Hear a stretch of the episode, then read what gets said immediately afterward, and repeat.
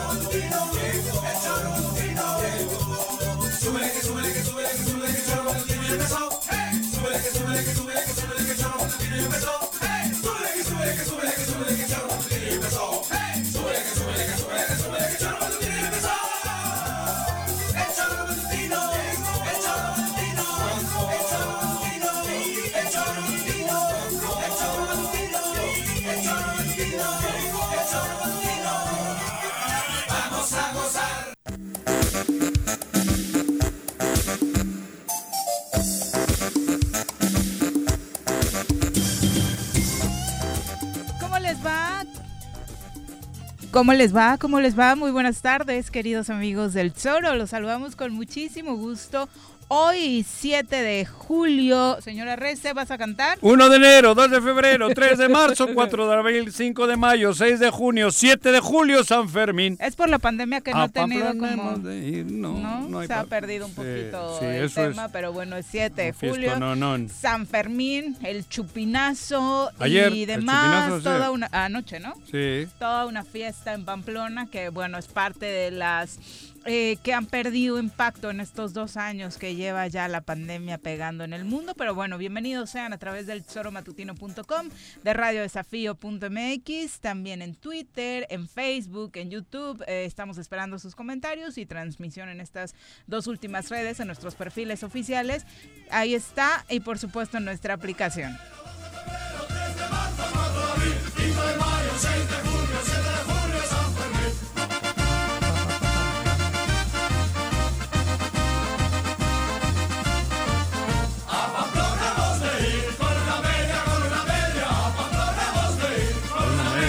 Calcetín. ¿No, ¿No hubo ni siquiera algo simbólico? Sí, sí, sí, sí, se hacen en, Ah, en porque, petit bueno, comité. y- La fiesta religiosa también va de la mano. Sí, pues ¿no? es el día de San sí. Fermín O hoy. sea, las en el santoral En la, esa- en la iglesia y todo eso. es San Fermín. Yo creo que, bueno, es el patrón de Pamplona, de Pamplona. Iruña es la capital de Navarra, del Reino de Navarra, y el Reino de Navarra era todo el País Vasco.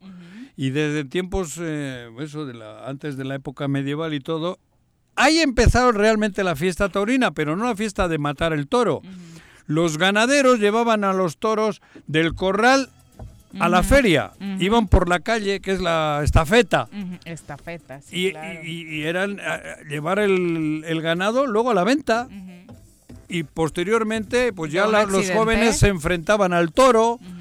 En el camino, en el trayecto ese de- del, del- del corral a la feria. Mm. Luego ahí la feria hicieron la plaza de toros y de ahí se transformó en lo que ellos llaman la fiesta taurina, ¿no? O la fiesta brava o la madre superiora.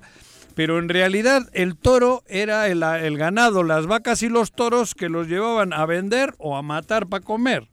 Y en ese trayecto los mozos de Pamplona, los ganaderos, iban eh, con sus palos en la mano llevándolo y se hizo toda una diversión para el pueblo. Y luego, te digo, ya culminó con que eh, hicieron la plaza de toros y en esa plaza de toros, pues luego ya metieron el toro, el torero y el toro.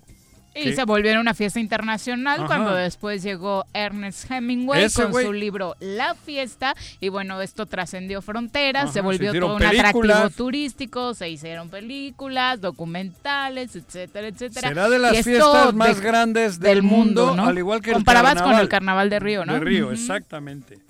A mí me ha tocado estar de joven y era impresionante, lo más cosmopolita que he visto en mi vida. De todo el mundo. Pero puede creer que este señor se dice vasco, vasco, vasco y nunca se dejó corretear por el No, toro. no, no, a Para mí- eso me gustabas, Juan José. No, pero es verdad, Para joder, eso cabrón. me gustaba. No, no, pero yo dije, cabrón, ¿para qué? Pa- es mucho riesgo y yo no soy hábil, yo no soy una... Hay que ser muy hábil, porque ponerla, ponerte delante de un animal de esos es un riesgo de vida y tampoco me la voy a jugar yo así a lo güey, No, porque yo no soy ha- hábil. sí han- se dieron muertes ¿no? a lo Muchos, largo de la historia. Sí, sí. muchos. Por cornada, sobre todo, por cogida. Y yo he dicho, pues Sí. ya bastantes tengo yo acá, Políticas, ajá, como, para, también que ponerte. me vaya y, y me quiera masoquista que me coja el toro, ¿no? Una con ocho, vamos a saludar a quien nos acompaña hoy en comentarios. Ladies and gentlemen, llegó en esta esquina de la cabina del Zor Matutino el terror de Juan José Arrece, el amigo de todas las colonias de Cuernavaca, águila de nacimiento, merengue por adopción y vaquero por decisión, un político de altura. Él es Francisco Paco Santillán.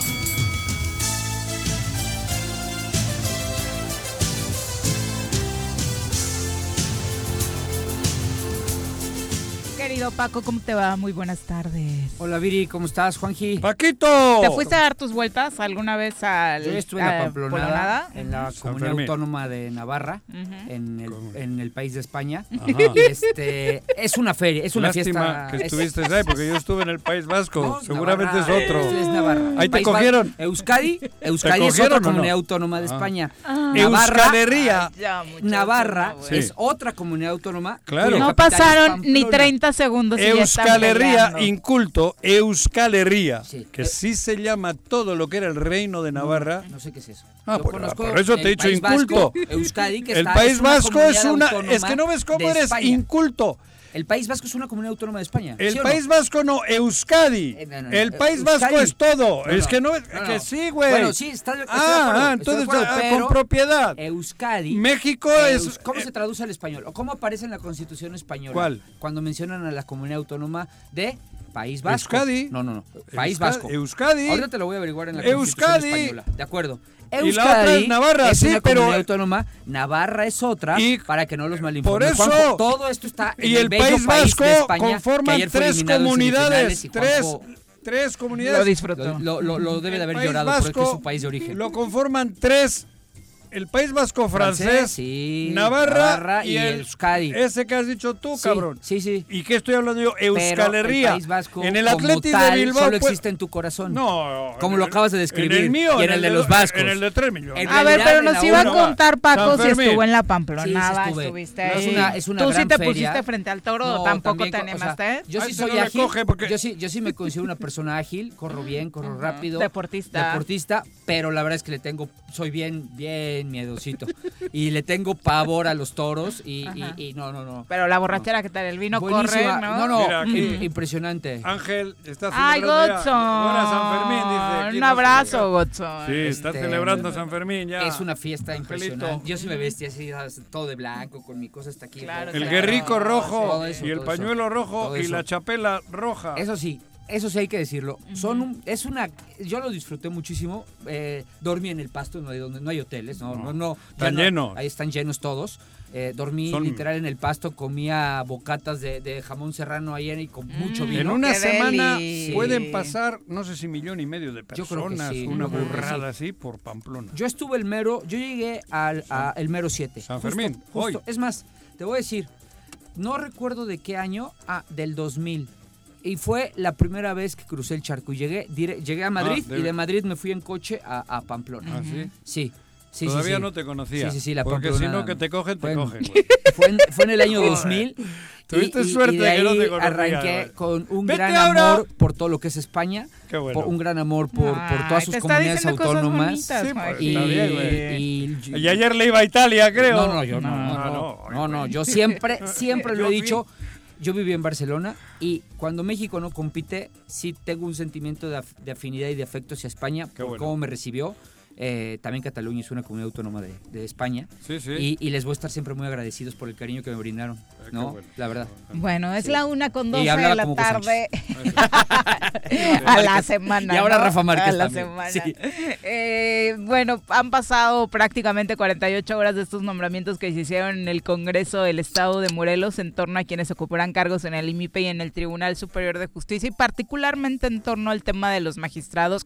Existen muchas voces que señalan que se puede caer, que existe una alta probabilidad de que eso suceda, particularmente por el, al- algunos dicen que por la forma, eh, el tema de la sesión y la designación, eh, y otros alegando el tema del porcentaje de paridad. Como experto, Paco, se cae, se quedan los Mira, que nombraron Me antier. ha pasado, eh, desafortunadamente, cada vez que hay nombramientos pasa lo mismo.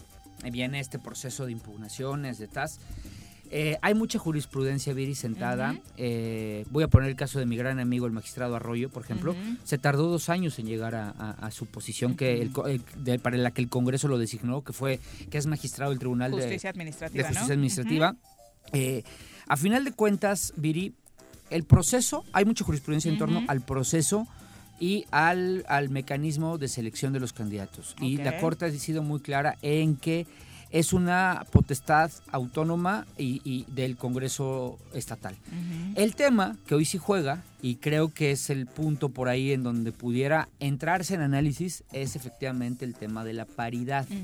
Hay argumentos para los dos lados, ¿eh? Hay argumentos para decir el por qué están bien las designaciones en función de paridad y también hay argumentos para decir por qué no, porque no se conforma completamente paritario Mitad el, mitad. po- el po- el Poder Judicial, Sí, el. Tribunal Superior de Justicia.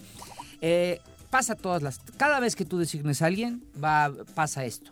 Eh, si luego les llega una suspensión o viene algún tema de estos, Bueno, pues pero tardarán en entrar. aparte de eso, yo no conozco a la mayoría. ¿Cómo Yo analizas tú eso, la, el personal? conformación? la cómo, ¿Cómo los catalogas? ¿Cómo está? Yo conozco, Conozco a dos, tres, no, yo, no. yo conozco a Jaime Y Castera. De los magistrados, Conozco a Rafa por ejemplo. Brito y ¿Eh? conozco, conozco a Jaime ¿qué? Castera, a Rafa Brito y a, y a, Hurtado. y a Hurtado. ¿no? Eh, Esos son los tres Magistrados más una más una a- mujer a- que es perdón, América. a la juez, no, no, no, América es la de la ella es la del ESAF. ESAF.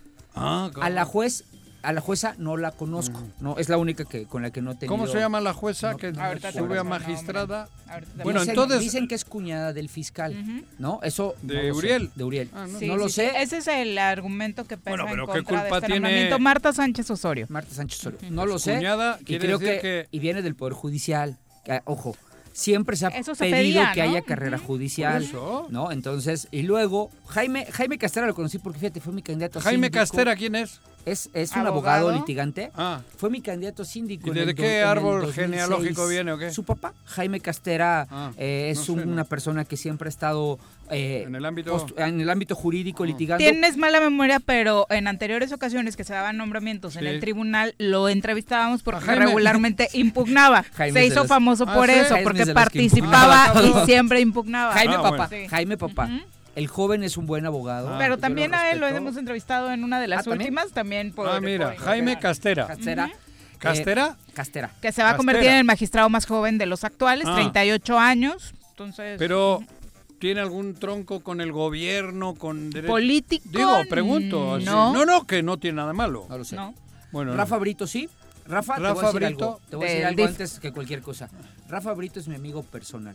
Amigo de la familia entrañable. Su esposa fue la dirigente de jóvenes, de mujeres, perdón, de Nueva Alianza, Ajá. por invitación mía. Pero Rafa fungía como procurador de la defensa del menor en el. DIF. ¿ahorita? Sí. Sí. ¿En el gobierno Sí. del Estado? Sí, sí, sí, sí, Ah. sí, sí, sí. Eh, cuando vino este tema con, en torno a, a Israel y, a- Ah, y con al, lo y al- del- y a- del- y al DIF, Ajá. ¿no?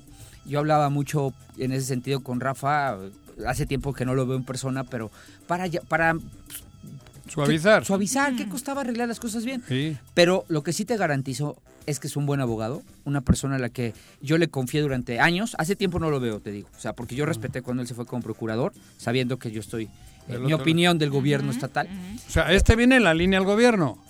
Rafa. Pues, En pregunto. este momento tiene ese nexo. Ajá. O sea, y no se lo puede quitar. Rafa Estaba Brito, trabajando ¿se llama para la administración Rafael Brito. Rafael, Rafael Brito. Brito. Sí. Bueno, va. Y, pero él, yo te garantizo, es un muy buen abogado. bien. Una si no persona estoy haciendo juicio, quiero saber estudiosa, siempre preparándose, siempre revisando, siempre eh, tratando de ser mejor, mejor persona y mejor, la- perdón, mejor litigante. Qué bueno. Y, y creo que jurídicamente ¿Qué edad tiene, joven? joven Ah, de- debe de también es tener- joven. Cuarenta y tantos, ¿no? No, ¿No no, yo tengo 46. Rafael debe andar en los 38, 39. ¿También? Ah, Sí. mira. joven como el otro, Sí, como sí, sí, sí. Jaime. Jaime. Bueno, y Paco lo- Hurtado, pues sí sabes. ¿no? Paco Hurtado, sí, Sí, lo conozco. De sobra su trayectoria, ¿no? Sí, no sé la trayectoria, yo lo conocí. Ma- lo- en materia electoral, en, en el, el- Tribunal Estatal en Electoral y ahora con el con fiscal, fiscal. ¿no? Y ahorita con el fiscal, pero Sí. anterior no sé, no, no tengo. Digo, y es amigo, es conocido. Es también creo que su paso Sí. por el Tribunal Estatal Electoral dejó un buen sabor de boca. Siempre sus, sus sentencias siempre estuvieron respaldadas, o sea, sí, sí se las validaban en torno a, a- a lo que a lo que pasaba en la sala regional, ¿no? Entonces, yo en lo particular digo, este, no es porque sean amigos míos, eh, los conozco profesionalmente, hablo sin el corazón en la mano, hablo pensando, me parecen buenas designaciones. Ah, está bien. A mí me parecen bien. Bueno, va. Sí. Y luego en las otras a ella no la conozco. Ah, bueno. no, A Marta. Pero Marta es la juez que ha Pero bueno, tu pronóstico, que era lo importante, más allá de los perfiles, ¿es, ¿se Sí. cae o no se cae? Está muy par- es, es que está, es que no hay temas en torno a la paridad. Todavía vamos a ver cómo, cómo se dan. Lo más interesante será ¿Pero qué se caen todos? Eh, eso también es un tema. Se puede caer uno Ah, para eso. ya dar paridad o se pueden o pueden decir no, vuelvan todo ¿Y de quién depende? De quien impugne, ¿no? del- No, ¿de quién decide? participantes, ¿no? Si impugna a ante Si quién no hay impugna? Distrito. sí, ¿no? Sí, Ujú. el Sí. ampa- o sea, se van al amparo, al juzgado distrito. Y lo más interesante en materia jurídica es si les otorgan la suspensión. Si al, al que solicita el amparo le otorgan la suspensión, ellos no van a poder tomar protesta hasta que se resuelva el fondo. Puta. Que fue lo que le pasó a Memo Arroyo y estuvo dos años Ándale. Esperando. Ah, esperando. Memo estaba en Sí, esa. sabiendo que iba a ganar, ¿eh? Sí, sí, pero- Sabiendo Memo que él iba a ganar Y tarde luego o te pagan retroactivo, porque No, creo no que. lo sé cómo Creo sea. que le vino en la sentencia. No sé si le paguen retroactivo Creo que a- o, a Arroyo- o si le amplía o si, a- o si le toman en cuenta su mandato desde que Y la prolongan llegó. el tiempo perdido. Es algo así. No lo sé. Bueno, no. y en las otras áreas, ¿a quién nombraron? Porque Ertino Ertino. Avilés, que Bien. ya platicábamos Ertino, con él, que ¿ese creo que fue? es como de los hombres que Más no preparados sé, jurídicamente Creo que Pero Ertino, ¿a profesionalmente. dónde fue? Al IMIPE. antes no estuvo. Estuvo No. en el Tribunal Estatal Ah, él en el Electoral tribunal, también. Sí, claro. sí. Sí, Sí. sí, Ajá. ahora está en el IMIPE, En que el trae un IMIPE. plan muy ambicioso El precisamente IMIPE para empoderar a la el de ciudadanía. transparencia. El de transparencia, ¿no? Sí, que ayer lo platicábamos con él, o sea, hace Ah, falta ¿platicaste fo- con, sí eh, fortalecerlo con, porque de pronto parece que el IMIPE nada más está ahí dejando pasar el tiempo, llama la atención cuando hay nombramientos y después Ay, no es que- sucede Es que es como los derechos humanos Ajá. y todo. Hay que, hay que, hay que hacer que funcione. Es que, es que hay que darle, hay que, hay que darle colmillos. eh, porque, a ver, eh, por ejemplo, el Congreso del Estado no tiene, no tiene ni página de internet, pues. O sea, no hay, eso es eso, eso no puede ser. Eso no puede pasar en ninguna parte del mundo. No hay ni página de internet del Congreso. Deja tú si sabemos cuánto gastan, cómo gastan, quiénes son los diputados, qué comisiones tienen. Eso vale gorro. No tienen La página claridad, de internet. la claridad. Y el problema es que el IMIPE tiene que tener la fuerza Transparencia, y ¿no? la Para obligarles para a que, obligarlos. a que Porque- tengan. Exactamente. Hay- a- también creo que, que ha habido, eh, no sé cómo llamarlo, han aflojado las tuercas en el IMIPE. Cuando yo era presidente Parece de que Nueva no Alianza- están, Paco, parece, que, no están. existen. Por eso te decía. Cuando yo era presidente de Nueva Alianza, cada mes nos sacaban nuestra evaluación de transparencia. Y entonces ya se volvió un tema que la ciudadanía valoraba, ¿eh? Porque siempre, gracias, gracias afortunadamente al equipo que tenía, siempre estábamos en los dos primeros lugares. A veces nos ganaba el PAN o a veces MS, pero transparentábamos todo. Y eso siempre te daba un buen sabor de boca. Claro. ¿No? Ante la ciudadanía. Mira, esto sí, Sí, tiene transparente claro. todo. Por ¿no? lo menos haces el esfuerzo de estar ahí, ¿no? Y Porque de- a ver, ¿qué tienes que esconder? No sé, güey. Si te dan 500 mil pesos en prerrogativas al mes, Pero te- tienes que decidir en qué los gastas. Y si eso son sueldos, ponlo en sueldos. Yo me acuerdo que aquí un día dije, pues, precisamente, me acuerdo muy bien, motivado de la evaluación que nos hicieron, ¿Qué? ahí estaba que yo ganaba 30 mil pesos al mes como, ¿Solo? pres- como presidente. Eso ganaba. Como presidente de Nueva Alianza ganaba 30 mil ¿Y pesos. cómo vas a pero me jugar golf y criticaron. eso con 30 mil Me, pesos, me- güey? me criticaron. Ah, cabrón. ¿Por qué, Juanji? Porque toda la vida he hecho otras cosas. bien, no, he hecho Ah. otras cosas. Ah, toda mi vida. Ah, güey. Y entonces, este, y me, y me criticaron. Me cuestionaron, me acuerdo que aquí el auditorio me, me cuestionó du- duramente por decir que ganaba 30 mil pesos, que a mí, pues yo lo digo, pues eso es lo que gano, y ahí está, en la mesa. Esto, también estoy hablando que es más o menos 2000, 2009, por ahí, ¿no? Sí, que luego ah, porque los tres años que fui diputado no cobré. pedos luego. Los tres años que fui diputado no cobré. No cobraste en el, de En este, el del partido. Del partido. Del partido, Ah, sí. Sí, sí, cobraste. ¿Eh? Cobrar, cobré, pues ya cobraba como diputado. Por eso. Sí. ¿Y luego quién más hubo? ¿Qué nombramientos hubo más? Citlali, muy bien. Citlali claro, fue una buena del consejera. ¿Eh? Ujú. Estuvo en el Viene INPEPAC, del INPEPAC. ¿Y dónde va Citlali? al IMIPE. El IMIPE, También, el mismo, el mismo. Con, Er- Hermi- con Ertino. Ertino. Completan el IMIPE. Acuérdate que está don Roberto Yáñez, este Marco Alvear, eh, Ertino y Citlali. Citlali. y debe de haber un nombramiento más porque tiene que ser cinco. Pero no, Sí, hay, hay otro. hay otro, ¿no? Sí, pero Ah, bueno. el número, y pero sí todos, no ha habido tres. entonces mayores turbulencias hoy en relación a esto, ¿no? No, quedó pendiente la comisión de víctimas, por ejemplo. Ah, ahí todavía no hay definiciones. Nat. Hay el lugar que queda vacante tras la Pero ahí de está. Inte- Carranco. Está interino. este, Leonardo Silva. Leonardo Silva. Leonardo Silva, exactamente, está ahí Ah. presente. Y finalmente, bueno, eh, hoy ya en plenos, eh, bueno, en la antesala de las vacaciones de verano, Oye, el gobernador Cuauhtémoc Blanco, bueno, que ayer, No, eso que ayer, visitó a López Obrador anduvo con... y se desató un rumor. ¿De que por ahí que algunos especularon, a mí me parece que ni siquiera tenía sentido, eh, que iba a dejar la gubernatura para irse a la CONADE, que era algo que Andrés Manuel le había pedido, Pues dado, eso estaría bien porque a la CONADE ya no le va a dar en la madre. Ya está dada dado que en ayer... la madre, güey. la CONADE tiene más presupuesto que todo Morelos Aguas, ¿eh? Sí, pero está dado hecho... Y afectas a los deportistas de este país. Pero ya les tienen... Pero, o sea, ya nos jodió a nosotros. Ahora quieres que jodan los Sí. no, deportistas. pero ahí, ahí es donde ¿Más? menos va. Exactamente. El punto es que en el, Ahí no va a haber pedo. en el ámbito real y legal, pues sería muy complicado. Y precisamente hoy el propio gobernador lo desmiente. Estuvo en el arranque del operativo de verano aquí en Plaza de Armas con ¿Operativo de muchas de autoridades de, seguridad Ah. y para recibir a los turistas como se debe con mucha seguridad Ah, en Morelos, mira. porque dice que Sí. esperamos muchos Pues en entonces, estas vacaciones. Primero lo que tendría que hacer es que eh, no sintonice nadie las noticias para que se les antoje venir. para que se les Morelos. antoje venir, Pero cabrón. eso es lo que dijo, ¿no? ¿Qué dijo? Que él no puede garantizar la seguridad porque solo tiene 3.000 policías. Claro. Ujú, Y justo eso, vamos a escuchar parte de lo que decía el tema de ¿El seguridad. gobernador? Ujú. Ve, Espera. Se habla de que ya vas a renunciar y vas al gabinete de... ¿Quién te dijo eso? Ya ves cómo... ¿No? ¿Sigue firme en el gobierno? Yo tengo este, un compromiso aquí con todos los morelenses y a lo mejor este, pues nos vamos a México, pero no precisamente eso. ¿Para otro Hay una invitación del presidente de la hay, República. hay- hay muchísimas cosas que no se les puedo comentar, pero este, ahorita yo tengo un compromiso con, con toda la gente de Morelos y no puedo renunciar. Pero no dejan la ¿Terminará gubernatura. su mandato al menos hasta hoy? ¿Está firme su mandato o no? Hasta ahorita pues, sigo firme.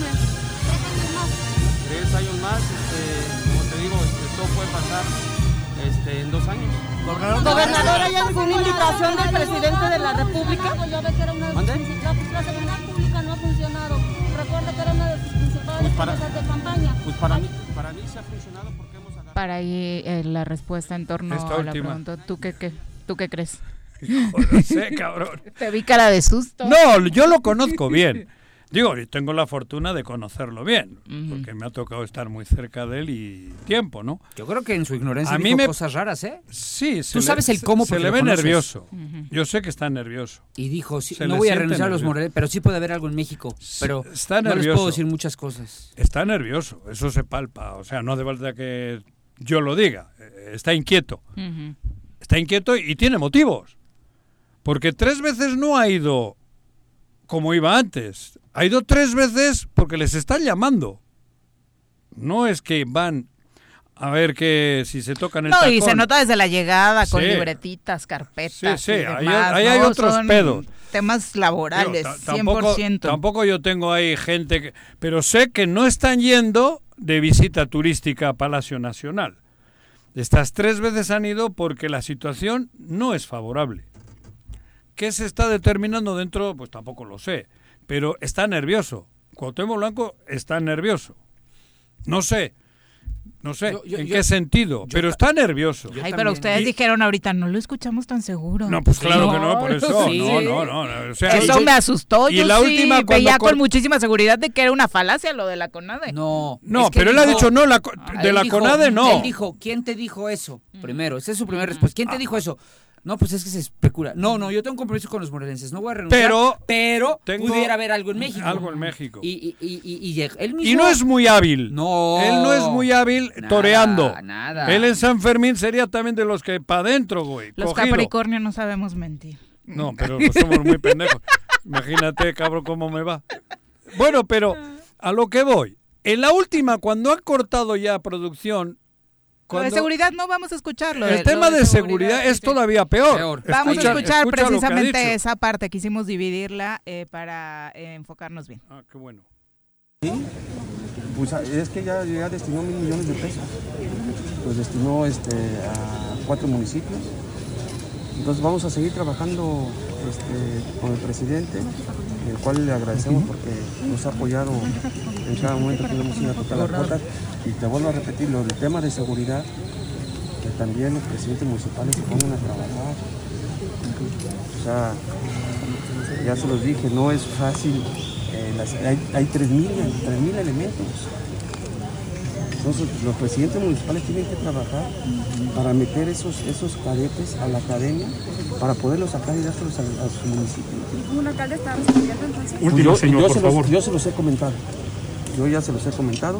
Con, con tres policías, pues, con tres mil policías no podemos. este, y, y, y te voy a decir una cosa, ¿eh? con tres mil policías hemos agarrado gente importante con el mando coordinado, tanto el Guardia Nacional como el Gobierno Federal, que nos ha apoyado muchísimo en estas decisiones tan importantes que hemos, que hemos este, eh, tenido. Entonces, vamos a ir trabajando, vamos a seguir luchando. Y sí, les, le hago un llamado a los Pues presidentes ahí está otro llamado a los La presidentes fer- municipales. pero dice que solo tiene 3.000. Ujú. ¿Qué nivel de ignorancia? No, pero está hablando porque entró ayer de gobernador. No, no. ¿Cuánto tiempo? lle- Lleva tres días. Tres años. Ah, ya lleva tres, Tres años. años. O sea, en tres años no ha tenido la capacidad de no tener que decir esto. Pero, En tres años. pero además lo asesoran porque se ve que le dijeron, oye, es que los alcaldes, alcaldes, no, sí. ma- no mandan a la policía A la- al, al co- colegio de, de- Sí, de- al colegio de policía para que se certifiquen en exámenes de control y confianza y por eso no les podemos meter. pero- Pero ni siquiera lo sabe, ni siquiera lo sabe decir y además eso Bueno, no pero- es poner a a ver, entonces si quiere que los alcaldes se pongan a trabajar, pues quite el mando coordinado. Pero por Quítate eso. esa lana de encima que te llevas en el mando coordinado, Cuauhtémoc. Pero Paco, está, tiene razón, pero si eso lo dice dos meses después, va cabrón. Pero después de tantos muertos, tanta violencia, tantos feminicidios, tantos asaltos, tantos coches robados, ahora viene él a decir que tiene pocos policías. Pero es que con todo no me respeto, jodan. con todo respeto a la, a la entonces, ¿para qué prensa, pero es que nadie nadie le con- y porque nadie El le dijo- cuestionamiento, ¿no? porque nadie le dijo, oiga, sabes, gobernador, no ¿y de quién es responsabilidad que solo tengamos 3000 Por eso- policías en el estado? Por eso, pero no. Sí, porque parece que, son diga, los presidentes ah, ah, municipales mía, los o- que o no los quieren, alcaldes ¿no? o- Pero ya sabes es? tú que esos que están ahí no pueden preguntar. Ellos sí quisieran, no los dejan sus Claro, jefes. no pueden, he dicho. Sí. No pueden preguntar. Porque si preguntan, no vuelven. Y además tienen línea. Que es, que es, es triste decirlo. Yo creo que los reporteros nuestros van y preguntan lo que se les ocurre en su momento. No, no llevan ni línea de aquí, ni, pero no los dejan. No les dejan estar en la, en, en la línea donde se hacen las preguntas. Entonces es complicado. Pero me parece importante remarcar lo que dice Paco. A ¿Qué? quienes están en esa línea y desafortunadamente no hacen en algunas ocasiones otras preguntas es porque también eh, arriba hay otros cuestionamientos que pesan más Claro. ¿no? que su trabajo. Esta es su chamba. Por eso te estoy diciendo, no pueden preguntar porque está su chamba. Y hoy en día no es fácil tener chamba en este mundo de medios de comunicación, porque estamos de capa caída. No hay iniciativa privada en el Estado, como toda la industria en general. Esto es una industria. En la industria de la información, si no estás con el, la ubre del gobierno, lo tienes jodido. Sí. Y si vas a entrevistar a la vaca, no le vas a decir que tu leche está jodida. Claro. Si es de la que mamas. Pero pero ¿No? es increíble Entonces, que pero un, un cuate que gobierna el estado eso te digo. te diga, es que yo con 3000 policías no puedo. Pero ¿y quién tres tiene el años presupuesto? después. Eso, al ¿Quién- tercer año, Paco. ¿Quién tiene el presupuesto para andar contratando policías? ¿Tú te imaginas en el Pero mundo ¿qué tal del, se del lo gasta en el pedo?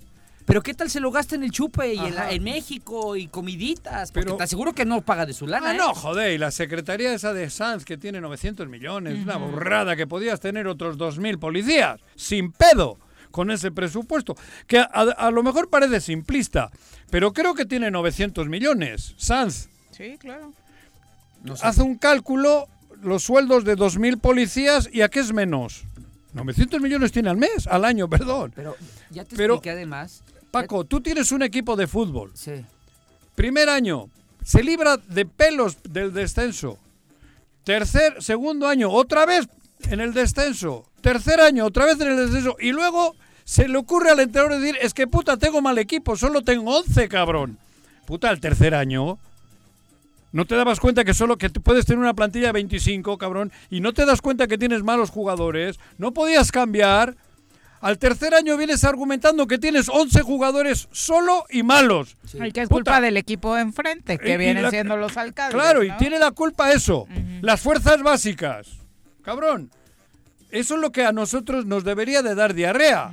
Porque que te diga eso el la máximo responsable del Estado en su tercer año, hombre, hombre, que creo que no es de recibo. Ahora empiezan a sentir ya más cositas porque tres veces les ha llamado Andrés Manuel. Algo está tramando Andrés Manuel. Algo está ocurriendo. Yo supongo que tiene que haber cambios en el gabinete. A mí me huele por ahí que tiene que haber un giro total en el gabinete. Yo no digo que vaya a salir él. A mí me parece que la primer situación no va a ser que salga él. Va a tener que modificar el gabinete y poner a gente orientada desde Palacio Nacional, supongo yo. ¿Aquí para Morelos? El Para gabinete Morelos. local.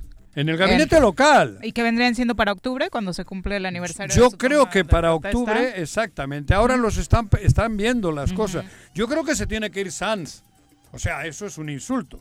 Guarneros también, ¿no? Yo supongo que Guarneros ya el desgaste Digo, más allá de que le des el voto de confianza, Sí. los resultados no están ahí. vendrá otro, por, por, ya por el desgaste natural. Y yo supongo que habrá por ahí, creo que algunos ya no ni van a regresar, pero yo supongo que ¿Quiénes viene- ya no van a regresar?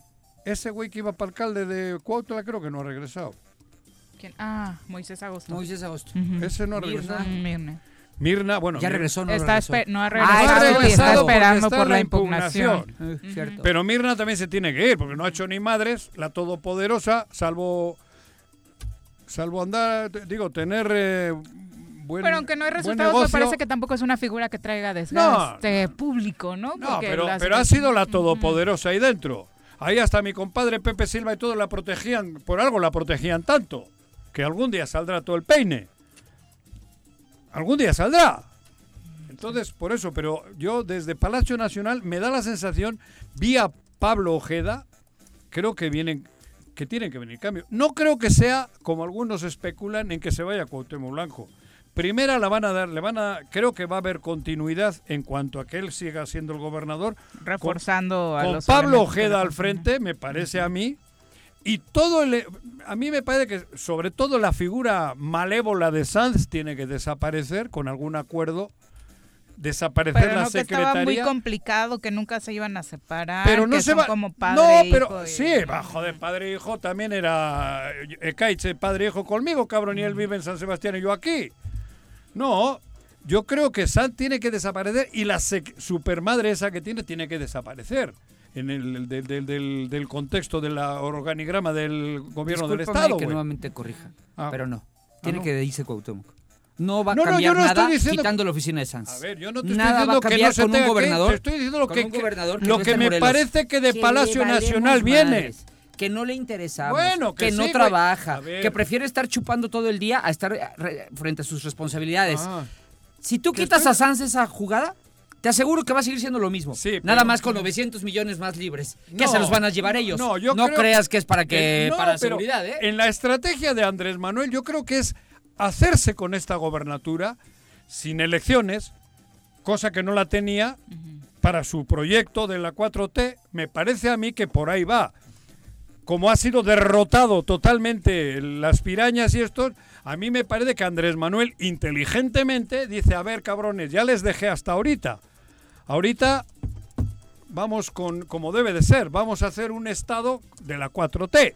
Y para eso en el gobierno del estado tienes que tener gente que esté en el entorno de la 4T, me parece a mí. Es, es una chaqueta, ¿eh? Sí. Una chaquetita mía de esas que, que... Bueno, ahora ya me hago menos porque como no tomo, me ilumino menos para hacerme chaquetas raras. Para entonces reforzar Sí. ¿Qué hablas tú, el gabinete? en, en y- torno a Pablo y todas las otras figuras, bueno, yo no sé, el mercado y todos estos que andan por ahí, supongo que también se tienen que ir.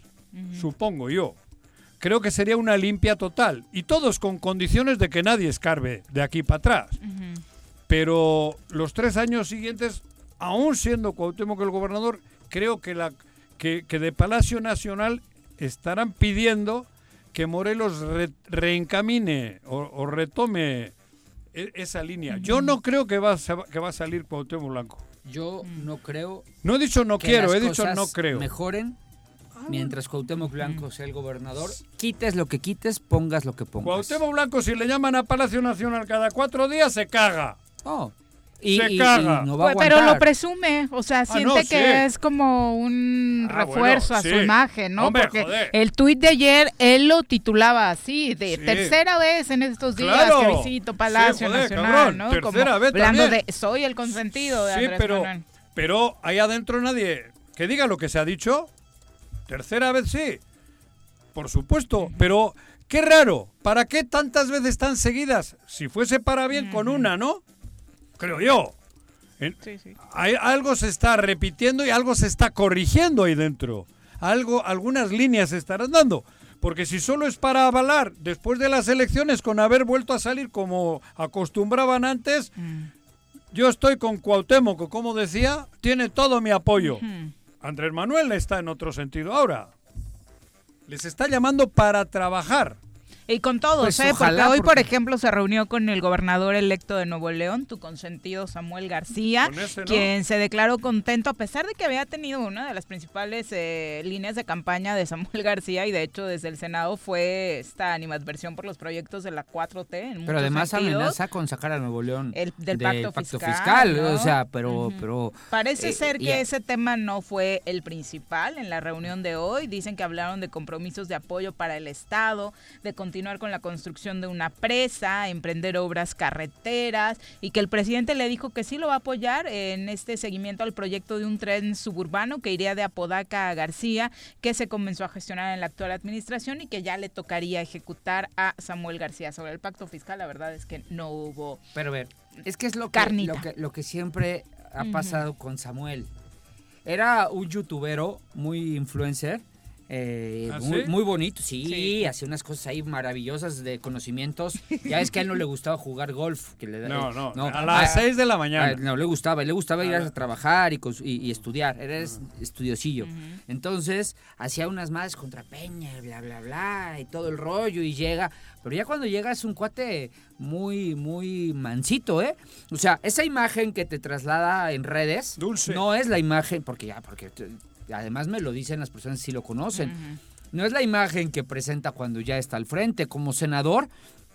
Sí, mu- mucho, mucho bla, bla, pero en tribuna no lo decía, lo decía en sus redes sociales, en su YouTube, ahí, porque en, en tribuna te- se exponía que le contestaran los grandes oradores O sea, de Morena, ya, un le, ya o- le baja. O sea, claro. en el tú a tú. A ver ahora, cómo- es que me encantan los neo, neo- leoneses. Primero el Bronco y ahora Samuel. De verdad, es un Son es- un estudio es de monería y- gringo. Es Ocurrencias. muy gringo. Muy gringo. Tienes toda la razón. Tienes toda la razón. Paco. Muy gringo. Es muy gringo. Muy gringo. Es una sociedad ya muy agringada. Es, pero es un cúmulo Claro. de gobernantes de ocurrencias. Por eso. De verdad. Pero, Pero- bueno. También yo voy mucho a Monterrey. Pero bueno, mucho- si Andrés Manuel y él se han vuelto, han estado, han estado chambeando, ¿no? Ujú. Vamos a ver cómo Sí, les sí, va, sí. ¿eh? Hoy fue de trabajo, de infraestructura, ya de veremos. obras, presupuesto y Ahí demás. está. Ya veremos cómo se pone el tono de esta relación Claro. cuando entre ya a tomar el poder Samuel García. Dentro de las víctimas de este fin de semana y su ola de violencia en el estado de Morelos está el joven Pablo Hidalgo. Eh, él perdió la vida este, esta noche del domingo afuera de un Oxxo en el fraccionamiento Burgos, Ah, en Burgos. Temisco. Ayer su familia hizo un recorrido, una caminata por la zona en el municipio de Temisco exigiendo justicia. Este joven eh, que fue asesinado a balazos era piloto aviador, estaba en una escuela de vuelo eh, donde estudió, eh, donde había recién terminado sus estudios, la escuela de vuelo Vitar, Ay, eh, que, ¿dónde que volamos tú y yo conocemos exactamente. Él tenía 24 años y desafortunadamente eh, por resistirse a un asalto fue lesionado en las afueras de esta tienda Oxxo y, y sus familiares exigen por Esa esquina supuesto, de Burgos ahí en el Oxxo que se haga justicia, ¿no? Es, es muy complicada. Salen a la autopista en chinga. incidentes relacionados con la violencia. Al salir del Oxxo y dirigirse a su vehículo tipo Mazda color negro, Oh. fue interceptado por un sujeto que lo amagó con una pistola para despojarlo de sus pertenencias y las llaves del auto. El joven trató de quitarle la pistola y Uh. durante el forcejeo el atacante le disparó en el abdomen. Se echó a correr con dirección a la autopista sin ser detenido. Se digo, reportó se el hecho, bajan. pero bueno, Claro. eh, desafortunadamente el joven fue trasladado a un hospital, pero al llegar perdió la vida. Pero si no hace esta aclaración, si la familia no lucha, Ujú. Para él, como ellos son tan vivos, eh, este, el pinzón y estos, Eso dijeron en la rueda de prensa, que era una pelea entre grupos criminales, lo que había sucedido el domingo, eso. el fin de semana. pero en fin, por eso, pero si la familia no sale a hacer todas estas aclaraciones, Sí. para todos nos queda, bah, Seguro estaba, en estaba eso. metido en un pedo este es que- cabrón, es porque es- han generado esto, este, el vicealmirante Pinzón y compañía, han- han- nos han metido en esa dinámica todo. ¿Tú te acuerdas cuando eso lo hacía Capela? ¿Cómo contestaban estos? Cabrón, ¿Te estos no, el obispo, ponían? el otro y el de la moto, todos se ponían Yo como me refiero al, al, al- al Yo señor me este, refiero a todos los que se ponían que hoy no se ponen. ¿no? Sí, sí, A sí. todos. Sí, o sea, yo, yo se los dije apenas a, un grupo de amigos. Pero ve, la- ve, pero te- déjame que termine. sí, sí, sí, perdón. Ese chavo de 24 años, además de que perdió la vida, un hombre con futuro, un chaval honesto, con familia, amado, él seguramente amaba un chingo, lo matan. Sí. Y para la sociedad, porque así ya estamos, era un pinche criminal. ¿Ya lo querían criminalizar? No, no, Bueno, ya lo criminalizaron. lo criminalidad y Sí, quedó. porque la rueda de prensa fue parejito, Claro, ¿eh? Lo del fin de semana es una pelea entre grupos Entre criminales grupos. y punto. Y ese chico, seguramente algo andaba, güey. Pues que algo andaba, que entró a comprarse unos chicles. La madre de Dios. Entonces, que no me vengan jodiendo. Bueno, Sí, sí. ahí termino. Tienes toda la razón. Un chaval de 24 años, con estudios, con, con futuro, con todo, le quitan la vida, porque aquí te quitan la vida porque Por el que te la cosa. quita Mm. no tiene ningún problema. Juanji, te Pero solo 3,000 tenemos pesos, 3,000 ¿no? ¿Cuál- policías, güey. Sí, claro, tres mil policías. Sí, la culpa es de los 3,000 alcaldes, policías ¿no? y los alcaldes. Y los alcaldes que no se ponen a trabajar. Ay, cabrón. El flojo este que se la vive chupando, diciéndole a los alcaldes que se pongan a trabajar. Tomando. Tomando.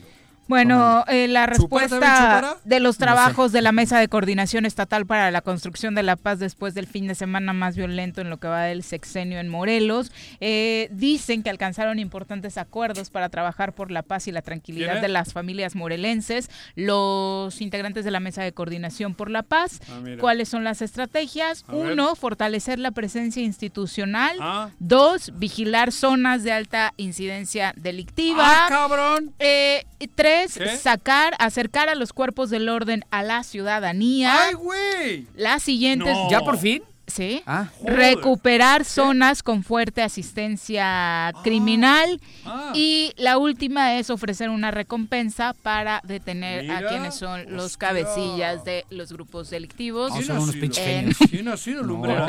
Eh, son los importantes acuerdos que se alcanzaron en la Mesa de No. Coordinación Estatal para la Construcción de la Paz, que tiene nombre larguísimo, sus ¿Cómo acuerdos ¿Cómo se el de también. los intocables? Elliot Elliot Ness, Ness. Dick No Tracy, se le hubiera Elliot ocurrido, Ness. James ¿no? Bond. Ujú. Se sentaron todos, güey. No, pero para hacer es- eso. Al tercer Es- año es brillante, te dice ¿eh? que tienes jodido el portero, que tienes que ver el portero. Son, son verdaderamente brillantes. Pero Mira. nosotros estamos igual.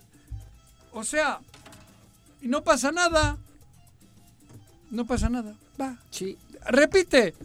Por favor, Los repite. pasos a seguir. Los pasos a seguir. Escuchen. Ah, venga. Los que Uno, fortalecer la presencia institucional. Ah, cabrón, bien. Mira, ¿eh? Que de hecho algunos me parecen hasta repetitivos, pero bueno. Ah, bueno, dos, dos. vigilar zonas de alta incidencia delictiva. Ah, cabrón. Ah, es que no lo hacían antes, mira. güey, no, bueno. Ahí le aviso yo dos o tres a las que quiera ver, ¿eh?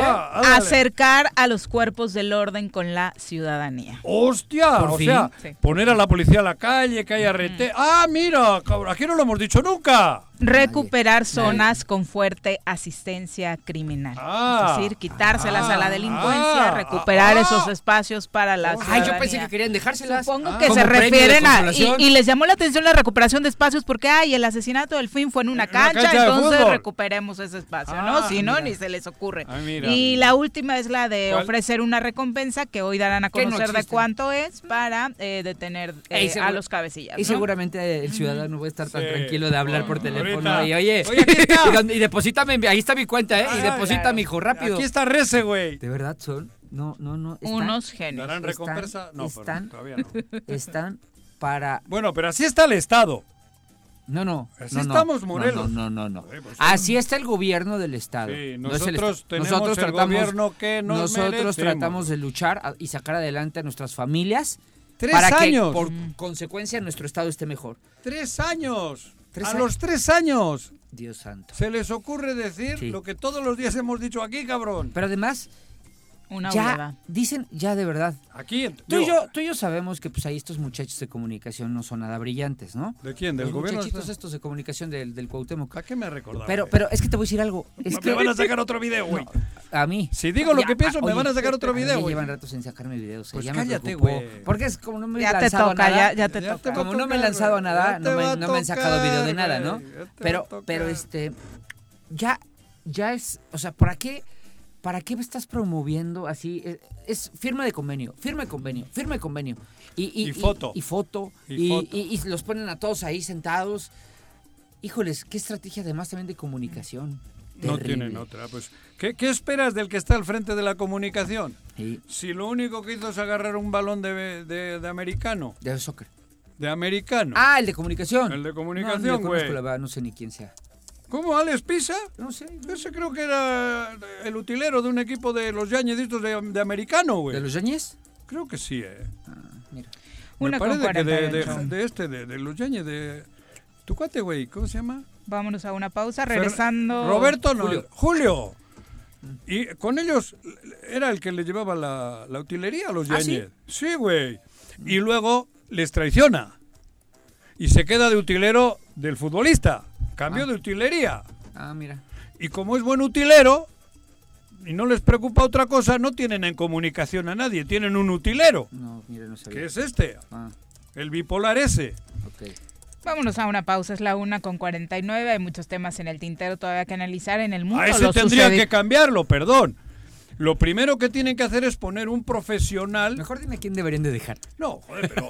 pero Porque no No, va, a ver, que lo piense en el corte. ¿Con, con quiénes te quedarías del actual gabinete? Regresamos. Yo con Pablo Yo Ojeda. con Víctor. Ay, Ya llegó el verano y la forma más segura de disfrutarlo es siguiendo las medidas sanitarias ante la pandemia. Cuidémonos entre todos. Verano. El verano es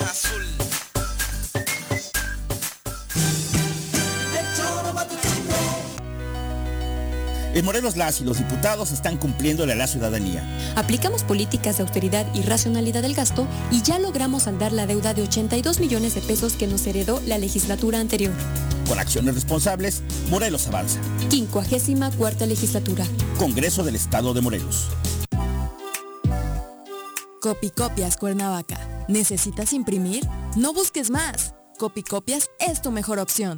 Somos los expertos en publicidad, impresiones, fotocopiado y diseño web. Te ayudamos con tus tarjetas, volantes, lonas, escaneo, sublimado, vinil, playeras y mucho más. Visita nuestro catálogo y agréganos en WhatsApp al 777-349-5053 o llámanos al 777-244-4232. Encuéntranos en San Cristóbal número 3, Colonia San Cristóbal, en Cuernavaca, Morelos.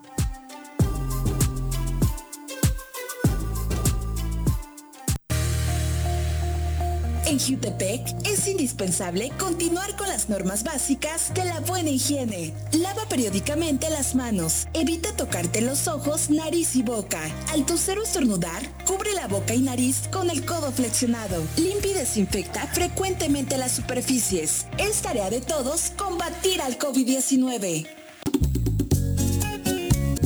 Cafetería, tienda y restaurante Punto Sano. Contamos con comida vegana y vegetariana porque nos preocupamos por tu salud. Ven y conoce nuestros productos orgánicos y suplementos alimenticios. Al interior de Plaza Andrómeda, local 19, en calle Pericón, Lomas de la Selva. Contáctanos al 372-3514 o búscanos en Facebook como Punto Sano Cuernavaca.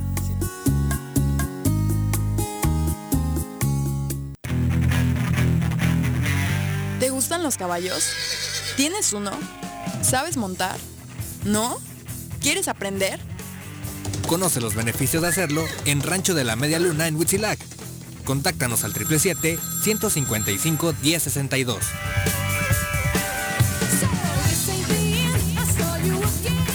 Si quieres consentir a tu mascota, el mejor lugar para hacerlo es Clínica Veterinaria Mundo Mascota.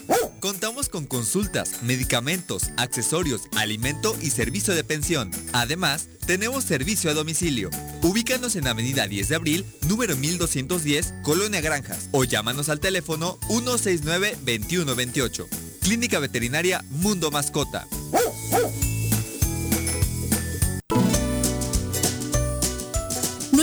Color del semáforo, debemos seguir protegiendo nuestra salud ante el COVID-19. Aunque estés vacunado, mantén el uso del cubrebocas en todos los espacios compartidos. Te cuidas tú, nos cuidamos todos. Ayuntamiento de Cuernavaca. Consume y aprende en la tierra de la cerámica. Deleítate con el mejor de los sazones. Conoce cómo se elabora cada una de nuestras artesanías y lleva a tu casa todas nuestras creaciones. Vive la experiencia 3 de mayo en el municipio de Emiliano Zapata. Contamos con todas las medidas de sanidad. Ven, te estamos esperando. El Choro informa. Dato curioso, ¿sabías que el 99% del calcio se encuentra en nuestros dientes? El calcio es un mineral que forma parte de nuestro cuerpo y cumple un papel esencial en la formación de huesos y dientes. De hecho, el 99% del calcio existente en nuestro cuerpo se encuentra en ellos y solo el 1% restante está en la sangre.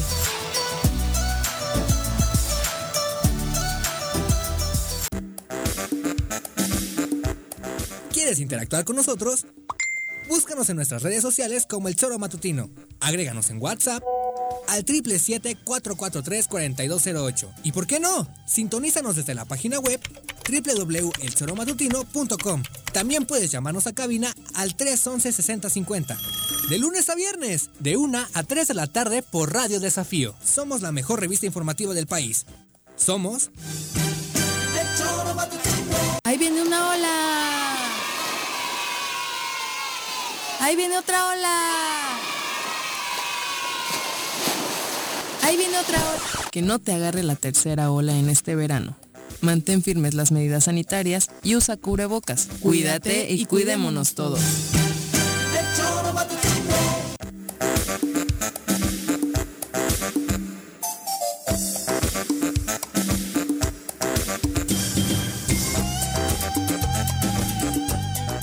Una con 54 de la tarde. Muchísimas gracias por continuar con nosotros. ¿Qué opinión les merece lo sucedido en Haití, muchachos? Eh, no es en en cualquier lugar del mundo. Nunca es, por supuesto, una noticia como para eh, no impactarse el asesinato a tiros del presidente de Haití.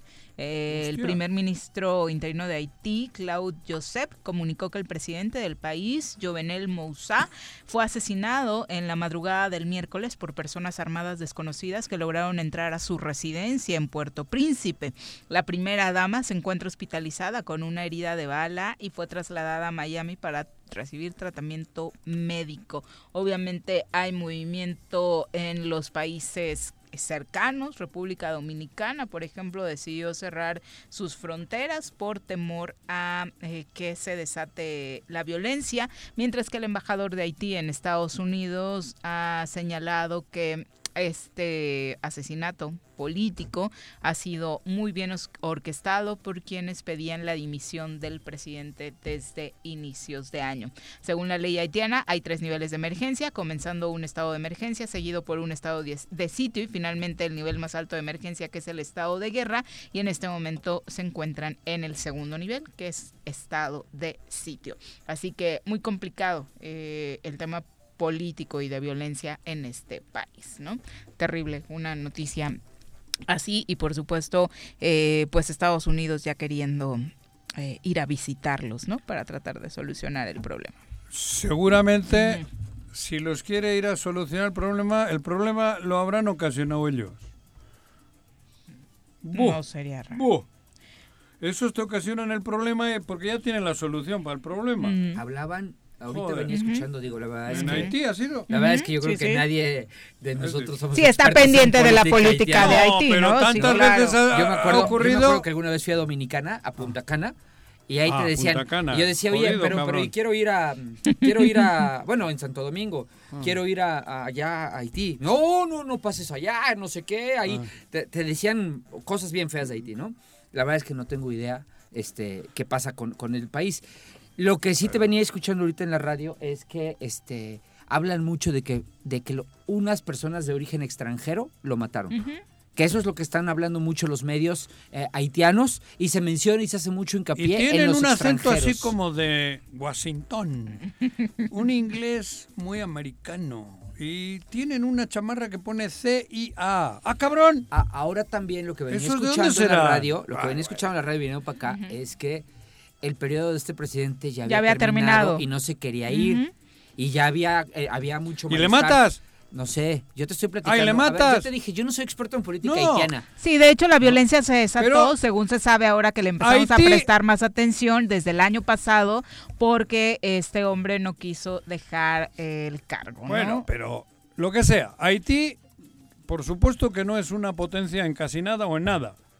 Pero estratégicamente, seguro que les interesa a los gringos, porque les interesa todo. Algo ha tenido que ver Estados Unidos en Haití para que no lo haya dejado en su día y lo hayan matado hoy.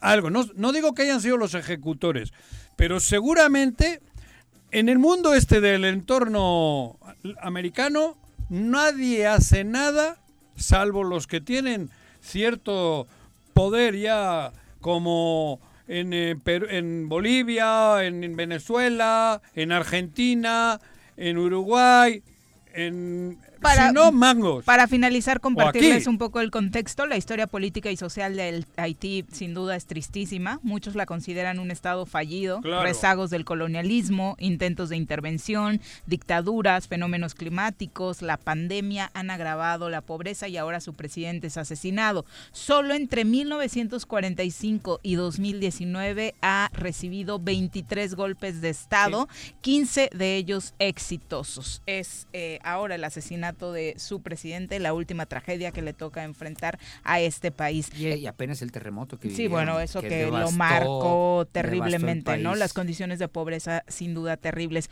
Una con 59, vamos ahora a saludar con muchísimo gusto al presidente municipal de Jutepec, Rafa Reyes, a quien Rafa. recibimos con muchísimo gusto en este espacio. Rafa, ¿cómo te va? Buenas tardes. Entrañables amigos, Viri, Juanjo, a Paco, muchas gracias, muy buenas tardes, qué gusto saludarles, ¿cómo están? Bien, muy bien, muchas gracias, Rafa.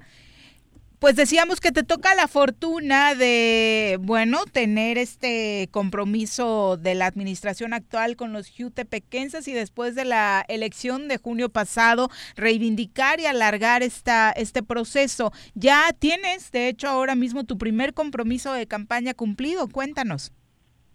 Sí, mira, eh, nosotros habíamos establecido una serie de comunicaciones ahí, este, una mesa de diálogo con el secretario general de gobierno. Y, y lo que habíamos solicitado pues era que se modificara una cláusula del convenio del mando coordinado. Eh, una de las grandes quejas que, nosotros tenemos este, tiene que ver con la seguridad. De hecho, tengo que comentarte que eh, un alto porcentaje de las encuestas a las que nosotros hemos tenido acceso y en la que nosotros también hemos elaborado, este, bueno, pues el grave problema que tenemos tiene que ver con la seguridad entre el 67 y el 62%, 70% de la población considera que el problema más grave que tenemos en el municipio tiene que ver con la seguridad. ¿Cuál es el tema? Bueno, pues recobrar el asunto de la seguridad primero con un eh, secretario de Seguridad Pública que tenga la alta responsabilidad de hacerse cargo este, de bajar los índices delictivos, por un lado. Por el otro lado, una persona oriunda de Jutepec.